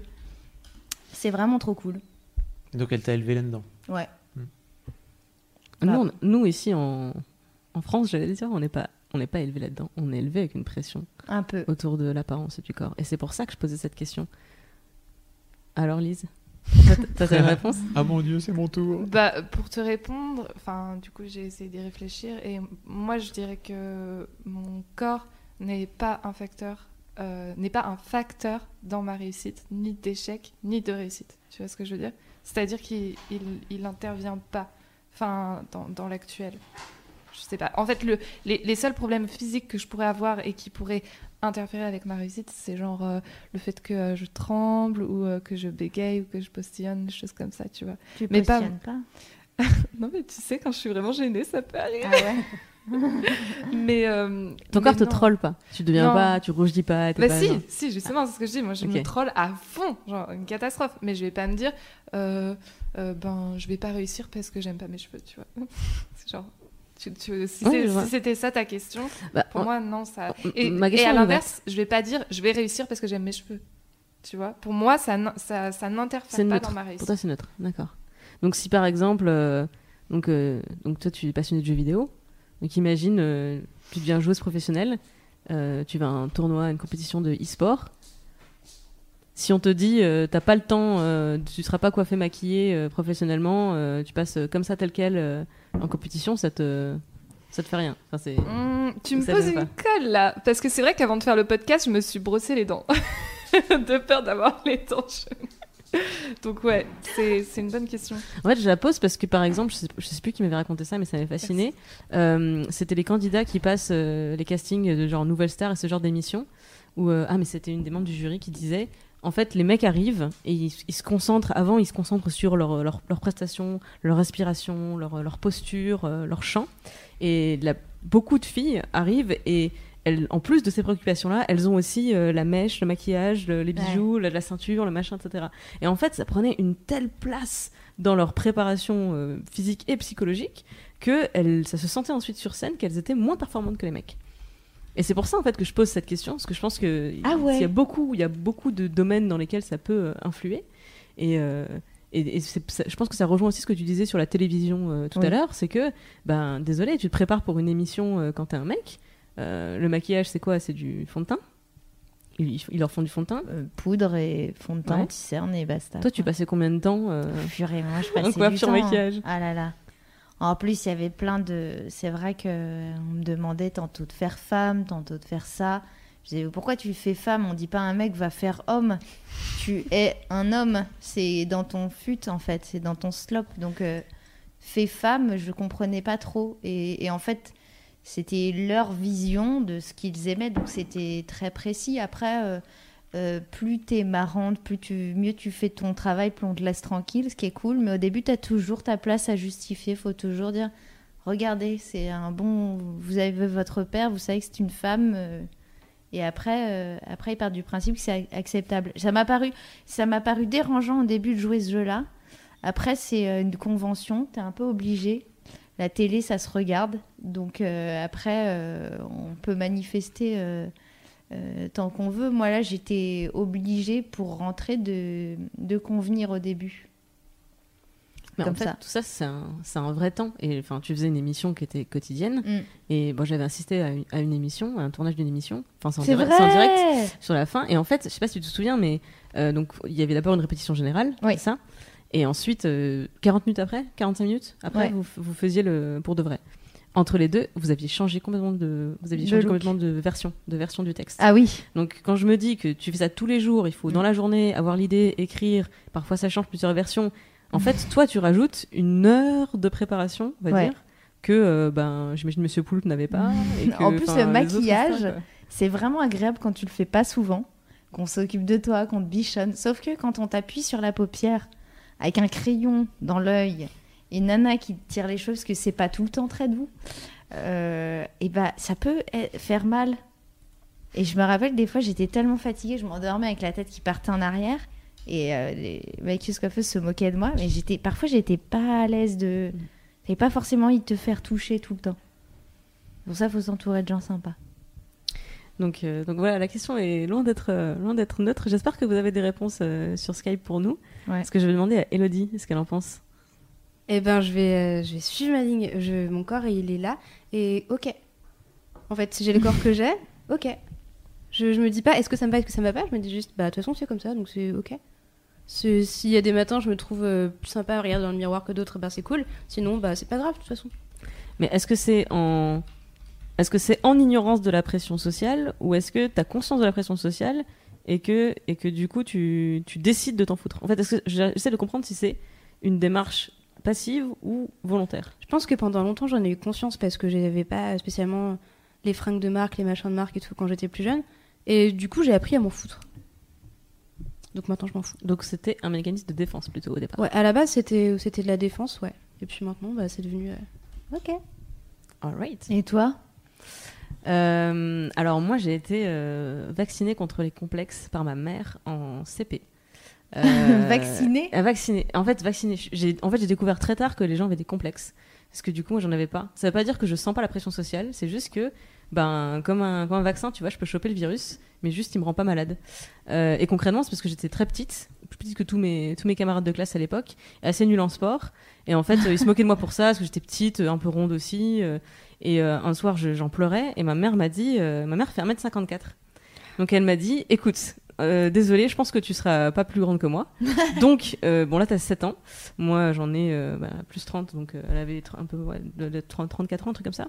Donc elle me dit, t'as deux choix. En fait, tu peux pleurer tous les soirs de ta vie parce que t'es petite, ou tu peux dès demain décider qu'en fait, petite, ça te décrit, c'est ton corps, et c'est pas une insulte. Et même les gens qui l'utilisent comme une insulte contre toi, en fait, ben, c'est toi qui décides si c'est une insulte ou pas. Et deux choix, qu'est-ce que tu fais? J'ai réfléchi, j'ai dormi dessus et tout. Et le lendemain, je me suis dit, ok, je vais prendre euh, le choix qui me paraissait raisonnable, à savoir, je suis petite, donc je vais pas en pleurer tous les soirs, ça va être long et ça va être épuisant. Et c'était un peu dur au début, quand même, de, faire ce switch.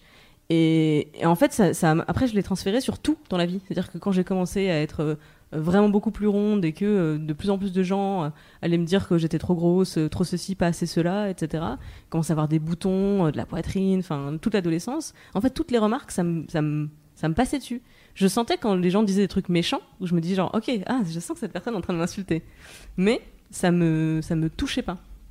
Donc, euh, et, en fait, je me suis rendu compte que les gens avaient des complexes euh, vraiment très tardivement. Je pense que c'était quand j'étais à, l'université euh, et en arrivant sur Mademoiselle, en, en découvrant que par exemple, des gens qui osent pas se mettre en maillot de bain parce que parce qu'ils sont pas à l'aise avec leur corps. Moi, c'était un truc qui m- qui m'était complètement, euh, mais complètement inconnu. Et c'est là en fait que je me suis rendu compte que pour euh, énormément de gens, euh, le, le complexe pouvait être un truc handicapant. Alors que moi, chez moi, c'était juste un truc relou, c'est de me dire, Putain, faut que je me rachète un maillot de bain parce que j'ai grossi, tu vois. Genre, faut que je paye une nouvelle fringue. C'est- Enfin, c'était le côté relou s'arrêtait là, quoi. Ça va. C'est moi qui suis pragmatique. Ça va. Sûr. Sûr. Parce que, oui, pardon. tu Et c'est marrant parce que les... j'ai l'impression que les personnes, les femmes décomplexées énervent les autres femmes. Bah, Moi, ça m'a énervé des fois. Ça, ça m'arrive dans la tête, Ah, la meuf, elle se la raconte avec son. Mais en fait, qu'est-ce que ça peut me faire que la nana soit décomplexée Tu vois ce que je veux dire? C'est plutôt cool. En, en fait, moi, je me suis rendu compte qu'il y avait énormément de, de filles qui avaient des complexes. Tu vois, enfin, moi, je, je- effectivement, j'ai la raison pour laquelle j'ai pas compris que les gens avaient des complexes aussi, c'est parce que je voyais beaucoup de filles que je trouvais hyper belles, Mm. super minces, voilà. Et en fait, c'est c'est en leur parlant que je me rends compte qu'elles ont des complexes. Vraiment, c'est un truc qui m'est arrivé il y a deux ans ou trois ans, je pense, avec mes, mes amies, où elles sont toutes mais super bonnes, vraiment, vraiment beaucoup mieux taillées que moi, etc. Et euh, en fait, on va à la plage. Moi, en trois minutes, j'étais j'étais habillée, j'avais mis mon maillot de bain, donc le bas, le haut, hop, je suis prête, crème solaire. Et elle était en train d'essayer tous leurs modèles de maillot de bain pour dire non, mais celui-là, il me, il me boudine, celui-là, ceci, celui-là, cela. Franchement, j'étais, moi, j'étais en 42, elles étaient en 36, quoi. Et, et c'est là que je me suis rendu compte que, ok, je, ça vous, êtes complexé, vous avez des complexes, alors que moi de l'extérieur, je vous vois, je me dis même pas, euh, je, je comprends pas en fait, je comprends pas que c'est possible. Donc c'est même pas que je que je, pouvais être, enfin, je vois ce que tu veux dire en fait, mais je me, demande vraiment, je me suis demandé, ok, combien de meufs en fait, en vrai dans la vie, n'ont pas de complexe? Combien ont eu le vaccin de, juste euh, réussir à, s'extraire de, cette pression sociale avant qu'elle te touche?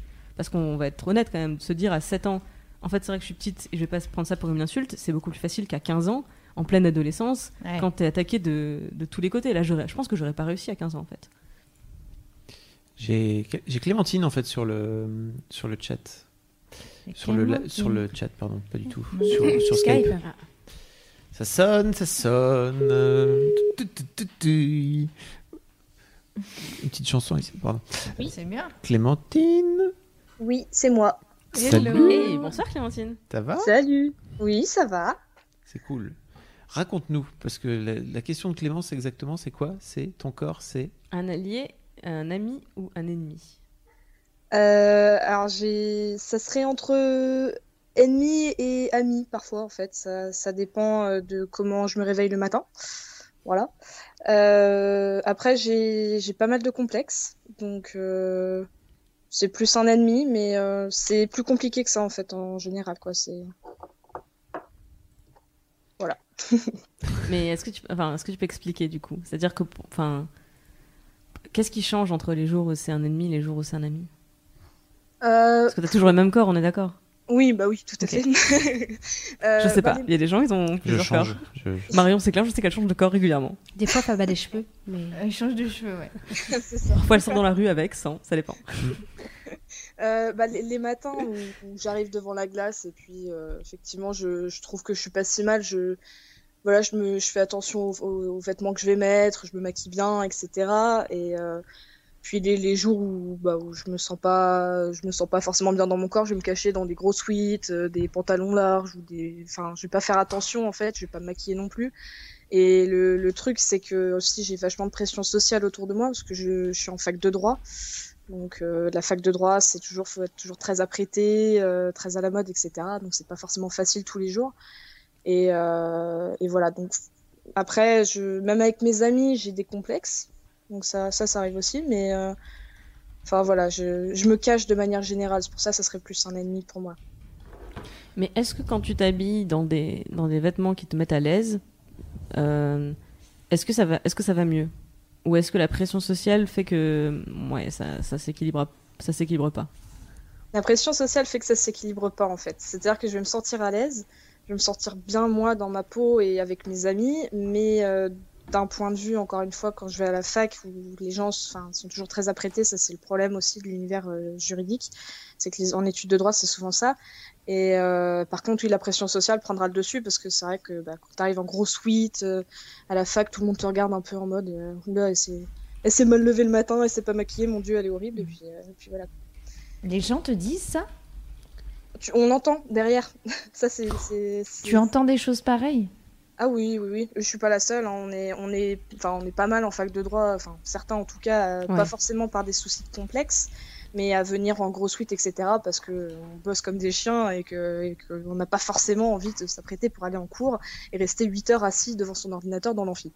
Et, euh, et du coup, oui, il y a des, il y a des gens euh, qui, qui, qui, qui n'hésitent pas à, di- à dire des choses comme ça. Donc euh, après, il faut capter les conversations, mais ça m'est déjà arrivé d'entendre ça, effectivement. Alors, moi j'ai une vraie question. C'est-à-dire que. Est-ce que combien, combien d'éner- d'énergie ça te coûterait de réussir à muter les, critiques, surtout celles qui ne sont pas faites euh, directement contre toi, les trucs que tu entends au passage, etc. Est-ce que, est que tu penses qu'en ayant conscience de ça maintenant, tu pourrais réussir à ne plus les entendre et te dire, en fait, quand tu fais ton choix de, de vêtements le matin, tu assumes ton choix de vêtements toute la journée et tu te dis, je fais pas ça par, euh, par défaut ou par dépit, je m'habille comme ça parce que j'ai envie de m'habiller comme ça. Et donc les gens à qui ça ne plaît pas, je ne vais pas les entendre. Est-ce que tu vois ce que je veux dire? Je vois. Mais je, je pense que je serais capable de le faire. Euh, après, je pense, par contre, effectivement, ça, ça, demanderait pas mal de volonté.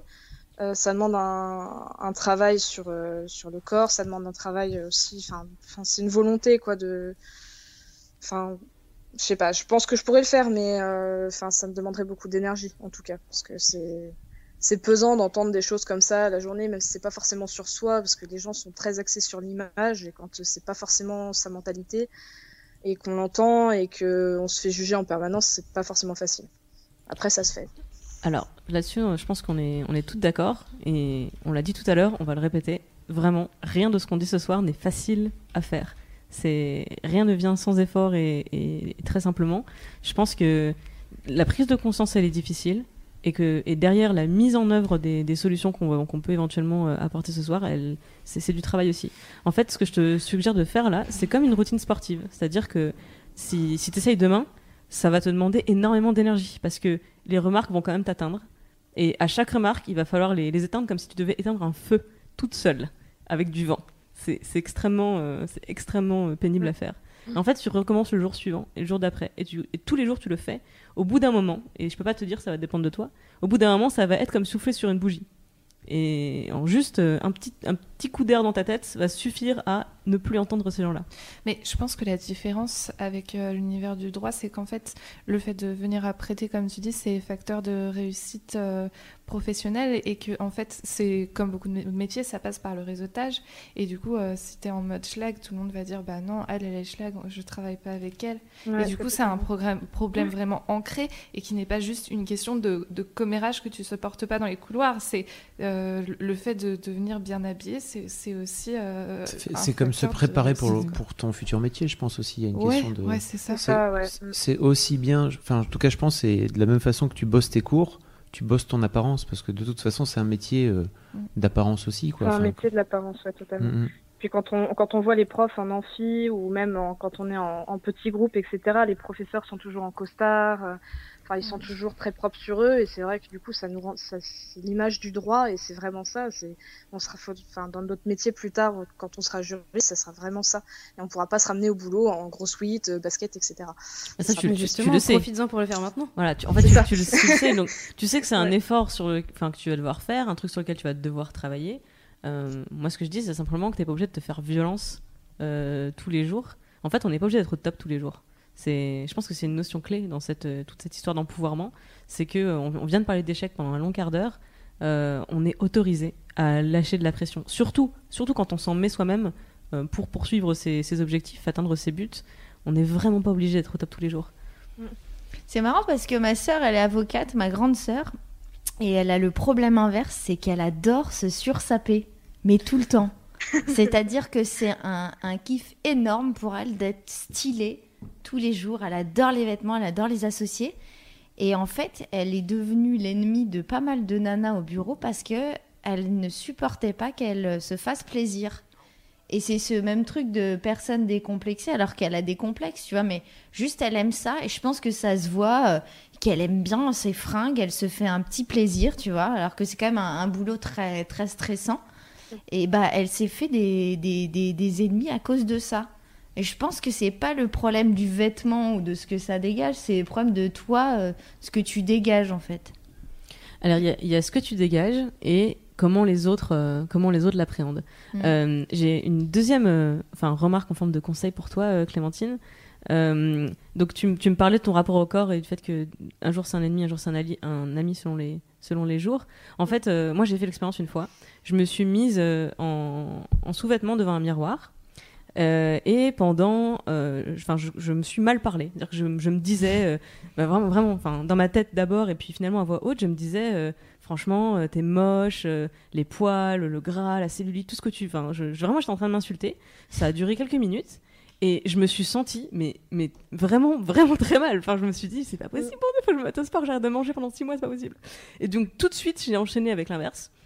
Et j'ai commencé à me faire des compliments, à me dire, mais n'importe quoi, mais n'importe quoi, pourquoi t'as fait ça? C'était nul, n'importe quoi, regarde-toi, t'as des yeux magnifiques, euh, ton sourire, c'est un truc de ouf, euh, tes cheveux, tu les échangerais contre n'importe quelle autre couleur. Enfin, je me suis fait des compliments, mais c'est parti, les violons, les trompettes, tout ce que tu veux. Et au bout de, encore une fois, quelques minutes, je me suis dit, c'est fou. Il y a, il y a trois minutes, j'étais en train de me. J'étais au fond du gouffre et je me disais que je devais faire 12 régimes pour être m'accepter un jour. Et là, je suis en train de me dire, je suis BG. Est-ce que tu veux dire par là qu'on est capable de, de contrôler son cerveau et ce qu'on pense? C'est ça que tu veux En dire? fait, je- On n'est pas obligé de se laisser troller par son propre Et on cerveau? n'est pas obligé. That's what you mean? Ok. Et je pense qu'encore une fois, c'est un exercice. C'est-à-dire que j'ai j'ai fait une fois et, et après, je l'ai refait euh, quotidiennement. Alors, sans m'insulter, du coup, j'ai fait juste la, la partie positive. Les jours où je me réveillais en me disant euh, Ok, il n'y a rien qui me va, euh, tout me boudine et tout, ça me saoule, je me mets devant le miroir et je me dis En fait, est-ce que ce vêtement te boudine ou juste t'es pas à l'aise dedans et tu changes de vêtement et tu te parles pas mal et tu te t'insultes pas, tu te dis pas que euh, t'es grosse, t'es ceci, t'es cela, parce que sinon. Tu vas passer une mauvaise journée, tu t'es mis dans les conditions de passer une Et mauvaise tu journée. t'achètes un sweatshirt requin, par exemple. Euh, je me suis acheté un sweatshirt exprès trop grand il y a quelques mois parce que ben justement j'avais pris du poids et que j'avais je rentrais plus trop dans mes fringues et je me suis dit bah c'est pas grave je vais en acheter un dans lequel je suis bien. En fait trois mois plus tard j'ai perdu plein de poids en faisant du sport. euh. Mais c'est juste enfin c'est juste des façons de hacker ton cerveau pour arrêter de toi-même être ta propre ennemie en fait. J'avais J'ai déjà une entendu question, parler de la technique, ouais. Alors je- tu as une question pour une question alternative. Ok. C'est-à-dire que qu'est-ce qui se passe si tu, si tu n'as pas de problème avec ton corps, si t'as pas de problème avec l'image que tu renvoies parce que tu t'en carres, mais que par contre, si tu regardes une photo de toi, tu vas être un. Ben, c'est le même problème. Ah, C'est le- c'est le- quoi, la, photo, c'est- la photo le- ou le miroir, c'est le même. euh, Ben non, parce que tu vois, moi dans le miroir, je suis genre, ok, c'est cool, mais tu, je me vois en photo, je vais faire ah. Ah, pourtant, c'est ton image. Est-ce qu'Alison, tu, Ben ouais, mais- tu te regardes euh, à la télévision Ah oui, bonne Ah, ça, c'est difficile, c'est un trauma hein, les Voilà. premières fois. Mais après, t'as tes gens qui te disent Ah, mais si tu t'aimes pas, faut que tu changes de métier. Tu fais Bah non, je vais pas changer de métier parce que t'es intolérante en fait. Je vais juste essayer de m'habituer. On n'est pas obligé de s'aimer tout de suite. Après, tu... c'est marrant, c'est un métier. euh, je pense que c'est pareil euh, euh, en photo. En fait, tes pires défauts pe- peuvent devenir tes plus grosses qualités. T'as des personnes grosses qui font du cinéma, qui le font très bien. Euh, des femmes fortes euh, aux États-Unis qui commencent par des rôles de grosses et puis après qui commencent par, qui continuent par des rôles tout simplement. Puis après des, enfin ça s'envole quoi. Après le chemin est, est long et peut-être un peu plus compliqué que pour des personnes aux mensurations parfaites, mais euh, mais je pense que c'est possible. Mais ouais c'est pas c'est pas évident les premières fois que tu t'entends, que tu te vois. euh, En tout cas, je voudrais dire merci beaucoup à Clémentine Oui. pour son témoignage. On a, on a Avec énormément. merci. Merci beaucoup, Clémentine. Je te, je te coupe euh, la chic. À bientôt. Bonne soirée. Tout À à l'heure bientôt, sur le. bonne soirée. Bon courage, Clémentine. On a, alors je pense qu'on peut préparer d'ores et déjà un, un- un spécial euh, sur le corps, hein, parce que vraiment c'est beaucoup sur le chat de gens qui disent des trucs. Euh, je voulais enchaîner avec euh, un garçon qui demande tout à l'heure est-ce que si je suis un garçon, je peux venir parler Non, ou pas oui. Euh, Est-ce que vraiment je voudrais. Voilà. Donc il, il a tout à l'heure répondu aux trois questions, mais désolé, on n'a pas eu le temps de, de te prendre. Donc euh, en revanche, il a des trucs à dire sur son corps. Il s'appelle Laurent. Voilà, et c'est euh, c'est intéressant ce qu'il raconte. Ça va, te- ça va peut-être te parler, euh, Clémence. Tu, me- tu m'en diras des, des nouvelles. Lolo. Lo- La pression. Bonjour Lolo. Alors oui, sachez que si vous êtes, euh, si vous êtes un mec, vous avez le droit de- de- d'intervenir, c'est tout vous à fait possible. c'est très possible. Vous avez le droit de suivre Mademoiselle. Vous avez le droit d'être une Mademoiselle aussi. C'est pas très grave. Ça fait pas de vous un homme moins homme. Voilà. Vous avez le droit de vous définir comme ça. Personnellement, je le suis. C'est une mademoiselle. 10 ans et ça va. C'est la meilleure vais- mademoiselle d'entre nous. Je vais, très très bien avec tout ça. Salut Laurent. Salut. Voilà. Ça va? Ça va maintenant? Moi, j'ose pas mettre le live en même temps, histoire de Non, pas il faut couper un peu. le- couper il le faut, live. il faut couper le live, sinon c'est relou pour, pour les gens. Ouais. Bon. Laurent, tu voulais parler de ton corps. Tu me, tu me disais que tu avais un truc en particulier. Ouais, ben, je pense que Clémence, elle va adorer parce que du coup, depuis le 1er janvier, je suis vegan. Et du coup, depuis que je suis vegan, je me sens parfaitement bien dans mon corps. Et du coup, après, ben, sur le rapport au corps, je pense que je suis un physique relativement moyen. Durant mon adolescence, du moins, j'étais un petit peu enrobé, mais pas trop. On me disait, ouais, bon, on fait un peu de sport et tout, mais jamais été très sportif.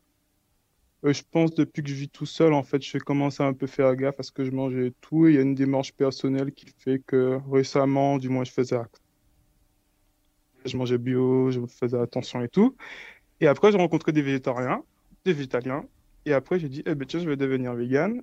Et c'est vrai que depuis que je suis vegan, en fait, j'ai un meilleur rapport à mon corps. Et bon, pour chiffrer, je suis allé chez le médecin il n'y a pas longtemps, j'ai perdu 8 kilos. Oh là là.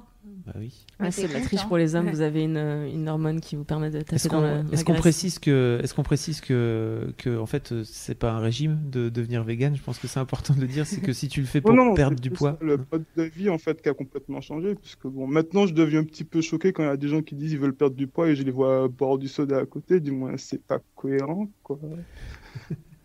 Qui fait que, ouais, bon, j'ai coupé toute source de sucre, on va dire, non saine, entre guillemets. Du moins, je fais pas non plus de la diète. De temps en temps, j'ai des écarts, hein, comme tous les gens qui font un peu attention, quoi. Mais euh, je mange bien.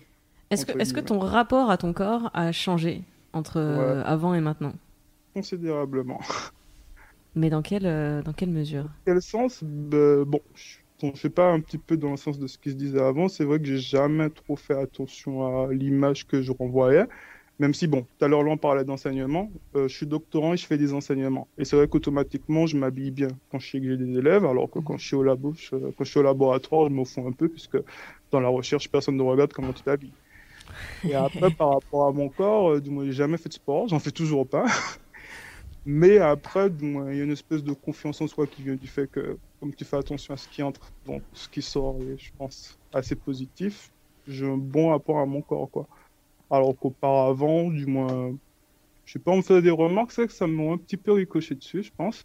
Mais récemment, en fait, c'est plus, sans que je m'y attende, j'ai eu des remarques positives, en fait. Et est-ce que ça euh, te fait plaisir les remarques positives ou c'est Ah, d'accord. C'était une amie, je discutais comme ça, du moins il n'y avait pas de drague et tout, elle me dit en plus t'es plutôt mignon. Et euh, pareil, un truc tout con, hein. en fait j'ai toujours coupé mes cheveux quand j'étais jeune, et depuis que je suis en France, parce que je suis antillais, je suis arrivé aux Antilles, j'ai laissé pousser mes cheveux. Et en fait, quand je fais des réunions en famille, on me dit mais quand est-ce que tu couches tes cheveux, quand est-ce quand est-ce que tu coupes tes cheveux? Et maintenant que j'ai les cheveux longs, en fait tout le monde aime bien.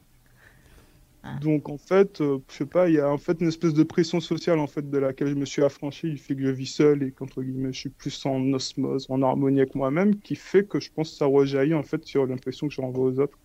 Mais alors, c'est dû à ta perte de poids ou c'est ta Ouais, sens- je pense la sensation que tu as Euh, Tout en- ça va tout bah, ensemble, la perte de poids, honnêtement, je l'avais même pas senti. C'est tout le monde qui me faisait remarquer que j'avais perdu du poids. Et je l'ai mesuré que la semaine dernière parce que j'étais chez le médecin. Donc, c'est la perception des autres qui te fait que Ouais. tu te sens mieux. Non, C'est je le- me sens déjà mieux, mais les autres ont juste confirmé en fait le sentiment personnel que j'avais, dire. Je pense- Je pense que quand tu te sens mieux dans ton corps, tu te sens. Enfin, en fait, tu, tu, délivres, enfin, tu délivres ou tu, tu fais émaner une forme de confiance en toi aussi que tu n'avais pas forcément avant. et Ton qui- aura change. Ton aura change. Bah, ta, posture aussi, je pense. euh, Ouais. la- de- t- ouais, ça affecte ta posture. Et pour, pour le coup, sur le véganisme, enfin, Laurent, tu me. tu Alors juste dis- deux secondes, Clem, Oui sur le véganisme. Il y a beaucoup de gens qui savent pas ce que c'est. Et c'est vrai qu'on l'a Ah, pas. on l'a pas dit, tel- pardon. tellement on est, on fait genre on est au courant. Ouais. Euh, donc euh, déjà, c'est quoi la différence Déjà, c'est quoi vegan et c'est quoi la différence entre végétalien et vegan? C'est- Ok. Donc végétalien, c'est un régime alimentaire seulement. C'est quelqu'un qui ne mange pas du tout de produits euh, qui viennent d'animaux. Donc pas forcément de viande, euh, qui, de poissons qui sont des animaux, mais non plus les produits de l'exploitation animale. Donc euh, pas le lait par exemple, et, euh, pas le, miel. Ça, peut dépendre des, végétaliens. Et vegan, c'est donc une personne qui a un régime végétalien, mais qui étend ça aussi à toutes tous ces actes de consommation. Donc par exemple, pas non plus de, de laine qui provient des moutons, de soie qui provient des vers à soie euh, de cuir qui, qui provient des mêmes animaux qui font les steaks. donc voilà, c'est un mode de consommation globale. En fait, donc je, je voulais juste Pardon. rebondir quand, quand tu deviens euh, végétalien, euh, c'est un, moi j'ai senti surtout un changement de carburant. J'ai l'impression que, pareil, si je me replace dans, une, dans une, un rapport au corps assez neutre, on va dire, j'ai l'impression de, de changer de carburant et d'avoir un carburant beaucoup plus performant. Et du coup d'avoir ben, plus d'énergie, d'être, d'être effectivement plus à l'aise, plus équilibré. Je sais pas si ça, je sais pas si ça te plaît, Laurent, si je, Oui, si je ça dis me plus parle. équilibré. Ouais, du moins, je sais pas, du moins, je sais que je vais faire gaffe parce que je mange. Bon, après, il y a le côté un petit peu asocial en soirée, mais le truc, c'est qu'au final, ce que les gens réalisent pas, c'est qu'il faut juste retirer l'élément viande ou l'élément lactose. Bon, par exemple, pour le fromage ou le lait qui choque des gens, je suis intolérant au lactose. Donc, euh, Ouais, ça, ça coupe de, ça coupe de suite. Et en fait, bon, en soirée, ben, tu te contentes des chips ou des cacahuètes, ou tu Et vas dans des restos qui proposent plus d'options. Non, l'alcool, ça va quand même. Je suis antillais, donc il y a le rhum. Mais bon, c'est toujours vegan, hein, en soi, c'est pas de la viande, il n'y a pas d'exploitation animale derrière, mais bon, c'est pas le sujet. Alors, Liqueur de vache. ça fait, euh, ça fait, en fait, ça fait, deux, ça fait deux témoignages où, euh, où on parle de rapport au corps et où en fait le, le sujet des autres et du regard des autres et de la pression sociale euh, par les autres arrive euh, sur la conversation. Donc euh, je voulais rebondir là-dessus aussi avec vous parce que c'est un peu ma, ma question suivante. Euh, et merci beaucoup Laurent, Merci, euh, Laurent, pour je- ton je te témoignage. coupe. Merci, Merci beaucoup. Euh, Bisous. Dans, tout, dans tout Salut. Ce, salut, bonne soirée. Dans tout ce processus de, de recherche et de poursuite de ses, de ses propres buts, de ses, de ses rêves, de ses ambitions, euh, votre entourage, proche ou plus lointain, c'est, ont été plutôt vos alliés ou ont fait partie des obstacles C'est un peu une question. euh, je pense qu'il y a, plusieurs réponses et que ça change, ça change aux différents moments de, la vie, je pense. Euh, mais en gros, euh, comment, comment vous faites le tri entre les, les gens qui vous, qui vous entourent, les influences que vous, que vous laissez arriver sur vous? C'est. Alison, tu Là, je veux- vous laisse répondre avant moi. Moi, je veux bien répondre. Vas-y. Euh, alors, moi, le problème, c'est que de la sixième à la terminale, j'ai euh, subi le harcèlement scolaire.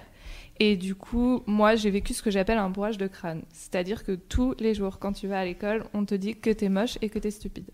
Et du coup, euh, ça m'a vraiment bridée. Vraiment. Et c'est pour ça que tout à l'heure, vous étiez su- surprise parce que ma première ambition, c'était à, à 15 ans.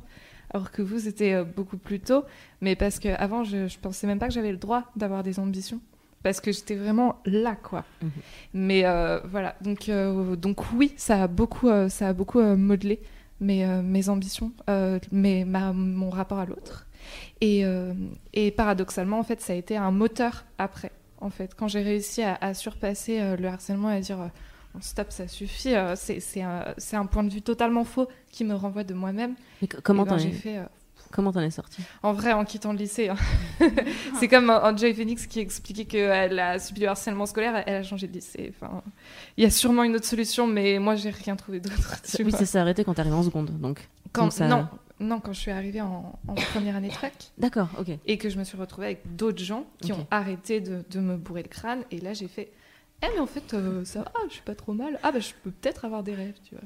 Est-ce que, est-ce que du coup, euh, tu, tu arrives aujourd'hui à faire le tri dans les, dans les gens toxiques euh, avant, avant qu'ils arrivent à, à t'affecter? Non, non, non. en vrai, ben, c'est con, mais euh, c'est un problème que j'ai pas réussi à surpasser, vu que j'ai réussi à le surpasser uniquement quand euh, j'ai quitté ces gens. Donc c'était pas de mon fait, c'est la vie. Et du coup, comme j'ai pas réussi à le surpasser, j'ai toujours pas les clés pour me défendre de ça aujourd'hui. Donc euh, des fois, des fois, tu vois quelqu'un et tu te dis, euh, waouh, cette personne est trop cool, je vais devenir sa pote et tout. Et après, tu te rends compte que la personne est super toxique et tu te dis, putain, pourquoi j'ai pas vu, tu vois. Et je suppose que c'est quelque chose que tu arrives à acquérir avec le temps, mais moi, c'est pas encore mon cas. Et pendant toutes ces années, t'avais un entourage bienveillant aussi pour contrebalancer? Que t'avais aussi des, bah, ta famille ou, ou des amis en dehors peut-être de, de l'école qui permettaient de contrebalancer? Bah oui, moi, comme je te l'ai dit depuis. Enfin, je te l'ai dit, j'ai une famille qui est à fond euh, girl power. Et du coup, euh, j'ai toujours eu euh, cet environnement-là qui fait que tu coules pas. Mais après, enfin, ça, ça, on le dit souvent, quand tu, tu subis le harcèlement scolaire, t'es beaucoup seul. Parce que ta famille n'a pas conscience de ce que tu vis, tout ça. Donc, ouais, ça a vraiment été un, un facteur négatif, quoi. Elodie? Euh, les autres, euh, je pense que c'est plus dans l'autre sens. Moi, c'était, j'ai pas. En fait, j'ai vite appris à l'école me foutre des gens, mais genre, j'en avais rien à faire. Par contre, c'est plus d'être, euh, du clé d'être à la hauteur des attentes qu'ont notamment les parents. Et c'était plus ça, moi, qui, m'a freiné, c'est-à-dire que je voyais que mes parents, et encore parfois maintenant, mais ça va mieux, ont des attentes énormes de ce qu'ils pensent que je devrais faire ou que je pourrais faire. Et, et moi, ça me fout la pression de me dire, je dois faire ce qu'ils aimeraient bien que je sois. Et du coup, ça me tétanise et, du- et c'est là que je fais rien. Donc c'est pas dans le sens où on me rabaisse, c'est dans le sens où on me met tellement haut que je me dis ah non mais c'est beaucoup trop haut pour moi les gars. Mais c'est la pression des gens que tu respectes ou c'est ta- réaction à la pression en général? Est-ce que c'est une pression différente en fait? Tu vois ce que je veux dire? Ouais c'est une pression différente parce que quand c'est la pression en général c'est tu, tu déçois toi au pire, enfin c'est entre toi et toi. Quand c'est une pression de la part des gens, tu t'as pas envie de décevoir tes proches, les gens que t'aimes tu vois. Donc c'est c'est ça qui est compliqué. Et toi, quand tu te mets la pression, c'est pas grave si tu te déçois Euh, je, moi, je- en fait, quand c'est entre moi et moi, je sais que j'ai beaucoup plus de facilité à, ok, à rebondir, à repasser à autre chose, tu vois. Mais si tu déçois un proche, moi, ça me- moi, je supporte pas ça, je, vraiment. Je, je- encore maintenant, ça me, ça me rendrait malade de décevoir quelqu'un de. Alors que pourtant, je l'ai fait, mais euh, ça m'a pas vacciné. Alison? Moi, j'ai une question. C'est quoi une personne toxique? Ah, C'est une personne qui excellente fume. question. Non, mais parce que j'ai, on m'en parle souvent. J'ai découvert ça récemment. Nouvelle mode, comme le jean slim. Ça se fait de plus en plus. Après le pervers narcissique, t'as le toxique. Mais c'est c'est pareil en fait. Et c'est une sous-famille. forcément. Ouais, Bah, ouais. c'est- plutôt une surfamille. Une surfamille. Ouais, Le toxique, c'est plutôt la- les gens euh, qui, qui sont toxiques. pour- C'est avec les gros connards et les grosses En, connards. en fait, c'est vraiment quelqu'un qui, dans ton entourage, euh, si t'as une personne toxique dans ton entourage, c'est un peu Mm. comme un vampire qui te suce le sang, tu vois. C'est quelqu'un qui va t'absorber de l'énergie positive. Donc, et c'est pas forcément quelqu'un de méchant, d'accord? Alors un pervers narcissique, c'est quelqu'un de fondamentalement méchant, enfin négatif. Mais il, il le fait pas Mais- forcément. Enfin, il y a mais- plein de pervers narcissiques qui sont pas conscients de ce qu'ils sont en train de faire. En ouais. fait, ils sont juste comme ça et ils Voilà. délivrent ça à la personne en face sans même se rendre compte qu'ils sont en train de les tuer sur place. Une personne toxique, c'est pas forcément quelqu'un qui est malveillant. Ça peut être quelqu'un qui est juste, je sais pas, par exemple, euh, imaginons que je, suis, je sois super stressée euh, dans, la, dans la vie, j'en sais rien, euh, pour, pour des événements euh, qui totalement déconnectés, j'en sais rien. En fait, si moi, je suis euh, dans, un, dans un état de stress qui, qui te fait perdre les pédales dans ta vie, et qu'à chaque fois qu'on se voit, tu, tu, tu quittes nos rendez-vous en disant genre, Ah, cette personne m'a stressée, tu vas Ouais. pouvoir me considérer comme toxique. Alors, si t'es toxique, t'es toxique avec tout le monde. Tu Je es- pense peux pas. être toxique avec une seule personne? Je, euh, je pense, je pense pas forcément en fait. Je pense que justement ça doit dépendre des gens et qu'on En est fait, très euh, différents. en général, les, les personnes euh, toxiques repèrent en général leurs euh, leurs victimes entre guillemets parce que il il- il y a il y a des comportements qui, sur lesquels ils vont appuyer en fait. Euh, et en général, les, les personnalités les plus effacées, etc. C'est, c'est bah, on, on l'a vu nous dans les dans les nombreux témoignages quand on a fait- on a parlé de harcèlement scolaire. Euh, c'est souvent des, des personnalités assez effacées et qui sont un peu en recul, etc. Et qui font la parfaite victime en fait et sur qui euh, c'est assez facile de venir euh, euh, de venir cogner quoi. Mais là, sûr c'est que des gens méchants, c'est pas des gens toxiques. Bah, euh, Non, globalement, en oui, fait, mais c'est une- c'est une c'est- surdéfinition. C'est l'un ou l'autre, en fait. En fait, méchant, méchant c'est un, jugement de valeur. C'est-à-dire Oui. que tu décides, gentil, méchant, c'est manichéen, etc. Bah, toxique aussi, non? Bah, en fait, non, parce que c'est pas, par exemple, une personne toxique, ça peut être quelqu'un qui a pas du tout confiance en elle, qui par exemple a des gros complexes, Qui te tire vers et le qui bas. du coup a besoin de rabaisser les gens pour se sentir mieux. Donc je sais pas, c'est une amie qui va sans arrêt te dire, euh, Euh, c'est intéressant ton choix de, de vêtements. Enfin, c'est intéressant. Enfin, je critique pas, hein, je trouve ça intéressant. C'est intéressant. voilà. Moi, j'avais une copine au lycée qui sans arrêt faisait genre, euh, t'as mis un t-shirt moche aujourd'hui? Mais je sentais bien qu'elle le disait totalement. Pour elle, c'était, elle avait l'impression de dire un truc euh, normal, limite marrant, quoi. Et alors moi, je m'en foutais. Moi, je la regardais en mode genre, oui, j'ai mis un t-shirt moche. J'ai effectivement choisi un t-shirt moche, mais j'avais des amis qui étaient ça se voyait qu'elle le vivait très mal quand euh, elle se prenait ça comme remarque le matin à 8h30 dans la cour du lycée. Une violence. Voilà. Donc ça c'est un comportement toxique. Mais je pense qu'en fait t'es pas euh, une personne toxique, c'est pas forcément euh, à vie. Enfin, je, je pense pas.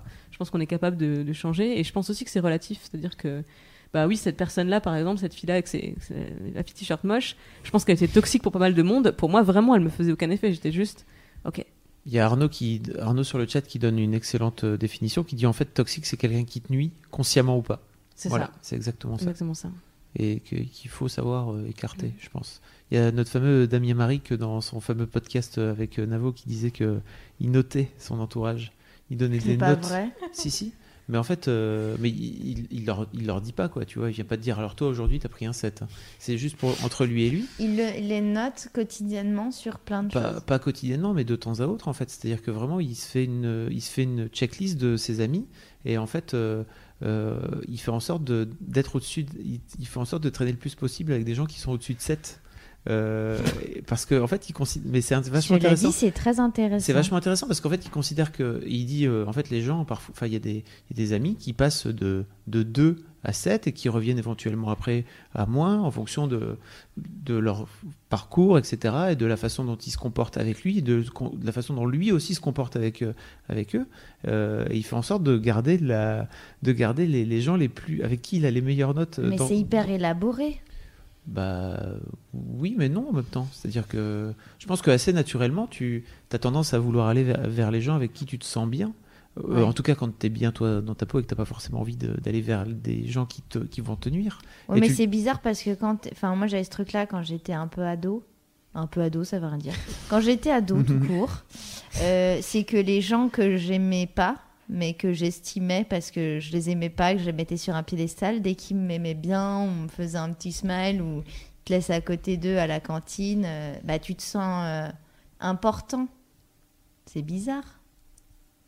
Mais c'est un peu aussi, je comprends ce que tu veux dire parce que j'ai, bah, ressenti la même chose assez souvent en fait. Et, euh, en fait, c'est quand tu laisses les, autres t'attribuer une valeur.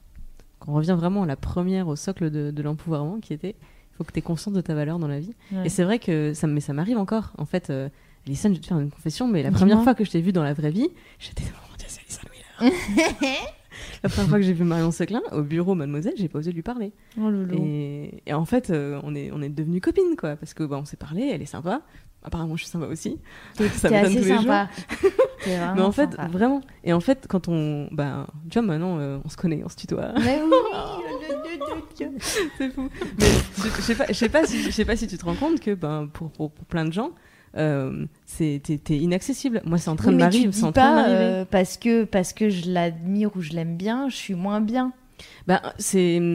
Je, je, quand, je, quand je reçois des messages sur le forum ou des tweets de filles qui me disent Oh, j'ai croisé Clémence Bodoc et j'ai pas osé lui parler. Ouais. En fait, moi, ça me fait mal parce que je me dis euh, La personne s'est crue indigne de m'adresser la parole.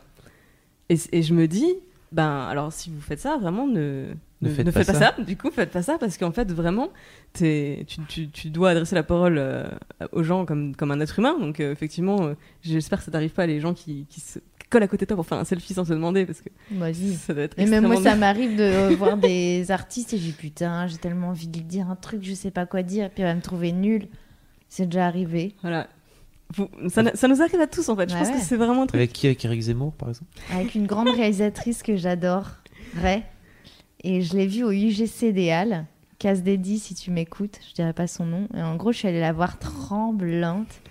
Elle allait prendre son, son ticket à la borne et je fais Je vous adore. Dans l'oreille, je, fais, je vous aime trop, euh, vous êtes génial. Et puis elle n'était pas euh, ultra, ultra connue. Maintenant, c'est une grosse resta. Et elle m'a fait Et alors?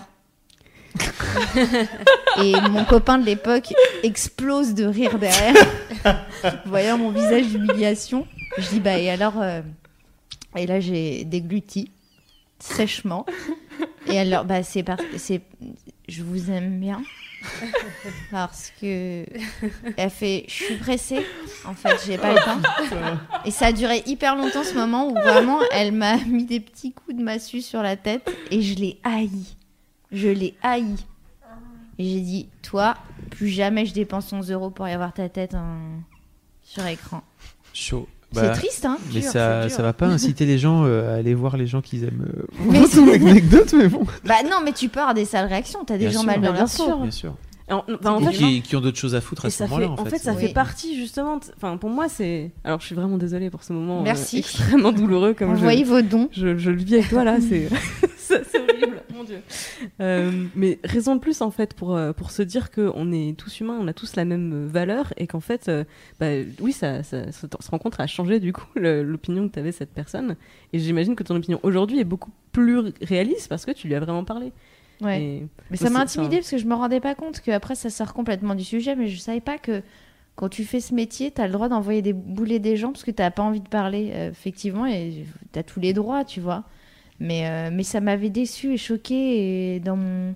J'avais tellement d'affection pour ce qu'elle faisait, j'avais pas envie d'avoir cette image d'elle. Du coup, j'ai peur de parler aux gens que j'aime bien maintenant. Euh, Ah. Clem, il y a une certaine euh, Miquette sur euh, le Ah. forum Ah. qui, qui suit, qui dit qu'elle prend, vient de prendre le live en, en cours de route.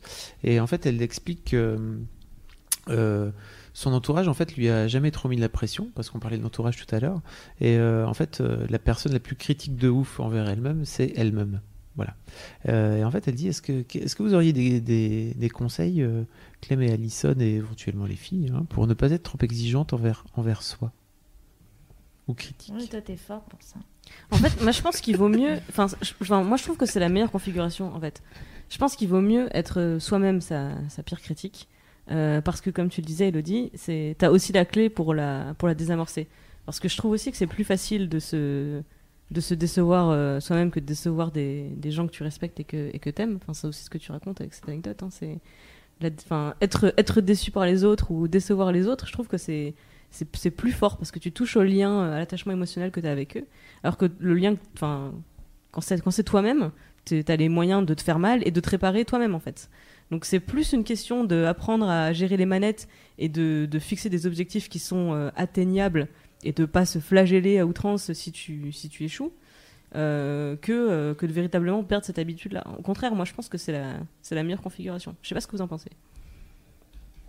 Miquette, tu parles de physique Elle parle de physique ou elle parle de. Euh, je pense que c'est global, hein, à mon avis. Je... Elle, elle le précise pas. Moi, je non, suis elle parle de, physique et d'études, etc. Donc en fait, euh, c'est assez global. Elle, euh, Tout ce que tu peux faire de mal sur toi, tu peux le défaire. Enfin, c'est toi qui fais ces trucs sur toi, en fait. Donc à partir de ce moment-là, c'est beaucoup plus facile d'aller mieux si tu déçois toi-même. Et c'est exactement ça. C'est vraiment l'entourage. T'as pas forcément les moyens de refaire un truc que t'as pété. Quand c'est sur toi, t'as en théorie les moyens de refaire un truc que t'as pété, vu que tu l'as pété toi-même. En fait, ça, je l'ai fait aussi dans ma vie, c'est-à-dire que je me, je me fixais trop d'objectifs. Je voulais faire trop de trucs en même temps. Euh, ma deuxième année à, ma deuxième année euh, à l'université, donc j'étais à, à Sciences Po Lille. Je- J'allais à tous les cours. Euh, j'étais euh, trésorière du BDE. Je participais à tous les événements de la vie étudiante. Et au bout de cinq mois, j'étais épuisée, mais épuisée. Et en fait, à ce moment-là, je me suis dit, euh, alors soit je vais faire comme tout le monde, à savoir prendre du guronzan pour tenir et abaisser le nombre de mes heures de sommeil de 6 à 4, soit je vais être moins exigeante avec moi-même en fait. Je vais juste me dire, attends, est-ce que, enfin, on peut prioriser Qu'est-ce que tu veux euh, À quoi tu tiens euh, euh, le plus dans tout ce que tu fais bah, Quand tu as trois trucs en même temps, lequel tu veux vraiment faire Et en fait, si tu rien envie de faire ce week-end que tu t'étais engagé à faire 12 trucs, tu te décommandes et tu ne fais rien ce week-end et c'est pas grave. Et j'ai- après, je suis tombée dans l'excès inverse qui était je ne fais plus rien, j'étais trop indulgente avec moi-même. Encore une fois, c'est Ouais, c'est pas facile. C'est pas facile de Oh. trouver l'équilibre quand on est son propre juge parce que du coup, t'as pas la perspective extérieure. T'es es face à toi-même Ouais. et donc comme dans le miroir, ça change avec la- enfin, le jugement que tu, que tu as de toi-même. Donc j'ai vraiment fait plusieurs années ensuite de trop indulgente euh, où je me suis trop laissée aller sur plein de plans et j'ai mis beaucoup de temps à retrouver une forme d'équilibre. Et je dirais même pas que je l'ai trouvé aujourd'hui parce que je trouve que j'oscille toujours entre euh, je me donne euh, trop d'objectifs, je fais trop de trucs en même temps et j'en lâche trop après et je, et je souffle trop longtemps derrière. Enfin, c'est Mais la difficile. question générale, c'est pas plutôt que t'es trop difficile avec toi-même, parce que justement, tu passes de je fais pas assez de choses à je fais trop de choses, et euh, on dirait qu'il y a jamais d'entre-deux. Enfin, on dirait que t'es tout le temps tiraillé, tu vois.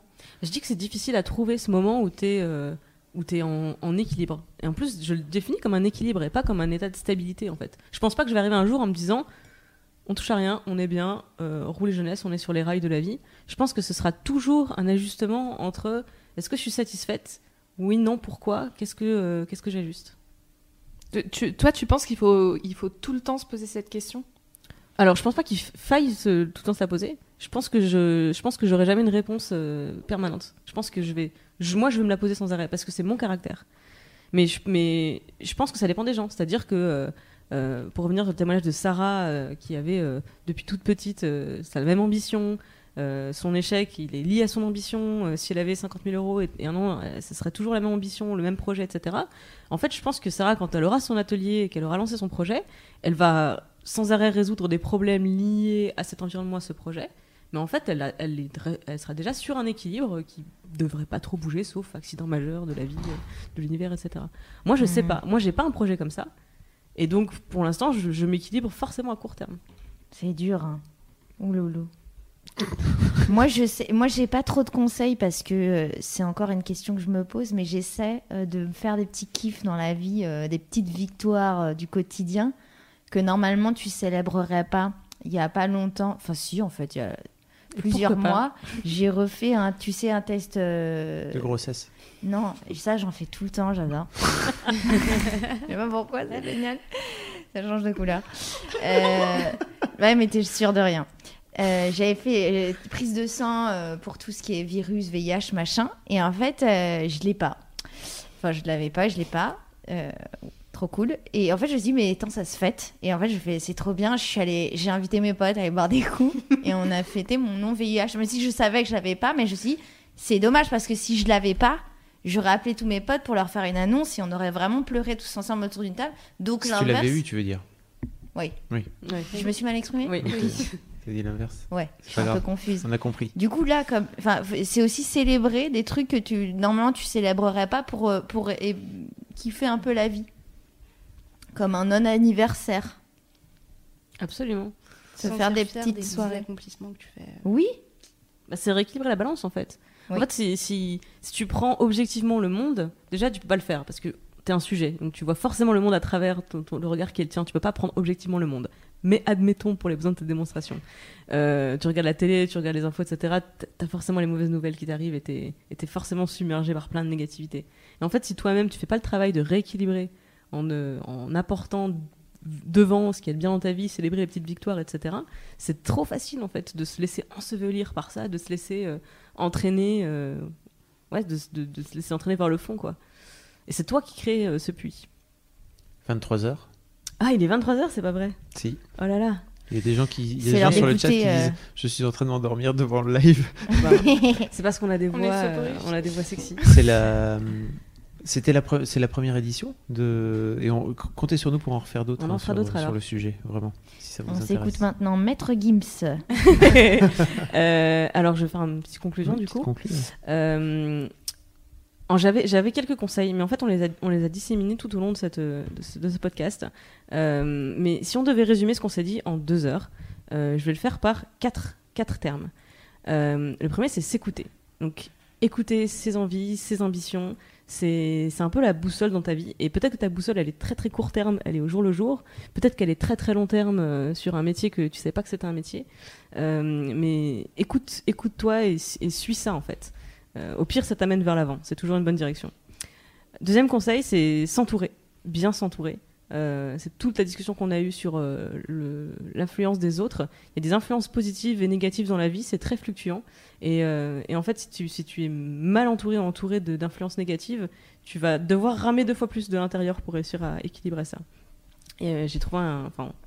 J'ai entendu récemment un proverbe africain qui m'a beaucoup touché, qui est Seul on va plus vite, mais à plusieurs on va plus loin. Donc, aussi de l'importance de bien s'entourer pour aller loin dans la vie. Euh, un, conseil euh, pragmatique on- qu'on a peu abordé, euh, c'est celui de s'organiser. En fait, si je reprends les quelques réponses qu'on a eues sur qu'est-ce que je ferais avec 50 000 euros et un an de vacances, on a eu quand même beaucoup de réponses extrêmement concrètes et totalement abordables. Vous avez besoin de moins de 50 000 euros pour réaliser vos rêves et de moins d'un an de vacances pour la plupart d'entre vous. J'en suis, je suis prête à le parier en fait. C'est pas pour rien que j'ai pris ce- cette somme et cette, durée. Et le dernier conseil, c'est celui de s'enrichir. Donc dans tous les sens du terme. Euh, quand tu réfléchis à, tes, rêves ou à tes ambitions, euh, des rê- rêves que tu convertis en, concret ou des, envies que tu as envie de pousser plus loin, peu importe le sens dans lequel tu, définis l'ambition, tu as besoin de moyens pour y arriver. Alors, euh, s'enrichir, c'est acquérir des compétences, euh, c'est euh, créer des relations, euh, faire naître des, des nouveaux contacts, euh, c'est parfois financier, matériel, donc c'est vraiment des moyens concrets de réaliser ses ambitions. Euh, avec, ces, avec, ces quatre, euh, avec ces quatre pistes-là, j'espère que vous avez euh, de quoi vous battre un peu mieux dans la vie. En conclusion, j'aimerais partager avec vous une phrase que m'a donnée mon prof de théâtre au Canada dans cette année qui a changé ma vie et qui est vraiment le, truc qui m'anime tous les jours. Je me la répète tous les jours. Donc, elle est en anglais, mais en français, ça donne ça. L'excellence, ça consiste à faire des choses ordinaires extraordinairement bien. Quand on essaye d'être parfaite ou de, de réaliser les choses parfaitement bien, euh, souvent ça a l'air d'une montagne. Et en fait, il n'y a aucun sommet qui est inatteignable si tu l'abordes en mettant un pied devant l'autre. Et concrètement, c'est comme ça qu'on avance dans la vie. Donc euh, tes plus grands rêves et les plus grandes ambitions, si tu les découpes en petites étapes simples et que tu t'appliques à les réussir euh, au mieux, ben, je vois pas ce qui peut t'arrêter. Ah, allez Eh ben, dis donc. Merci beaucoup, merci beaucoup Lise, merci Alison d'avoir Merci partagé euh, toi. avec nous ce soir. Merci beaucoup Elodie. Ça fait du bien de t'entendre quand même. Ah bah merci. écoute. C'est vrai. Oui. Oui, c'est vrai. Bon, Est-ce qu'on annonce les prochains podcasts? Oui. Par Je compte sur toi du coup. Demain soir, demain soir, qui vient? Demain soir, on a Alison, mais pas la même. ça s'écrit pas pareil, je crois. Donc, Ah. On a Alison de, de la chaîne YouTube Sa Cartouche avec euh, Force Rose du magazine JV. Et on- ça va être le tout premier podcast 100% féminin sur le jeu vidéo. Voilà, qui sera Allez. animé par Bah, par euh, Par Alison et moi-même. par toi. Tout à fait. Ce sera également sur notre chaîne Twitch, hein, euh, ouais, si, si je me ce trompe sera pas. un double live. Ce sera un double live, ce sera à la fois sur YouTube euh, et puis sur Twitch. Ce sera aussi l'occasion pour vous qui nous suivez, euh, qui suivez nos lives sur YouTube, de venir éventuellement découvrir notre, notre chaîne Twitch si ça vous intéresse. Oui. Euh, jeudi, jeudi, donc euh, après-demain, euh, à, Jeudi 20 9. à 21h également, il y a le premier podcast de Margot. Euh, qui va venir parler de bouffe, bien sûr, parce que c'est vraiment son, c'est, son délire, hein, voilà. Euh, c'est son, ça, ça va être sur le thème la nourriture et nous, si je me trompe pas.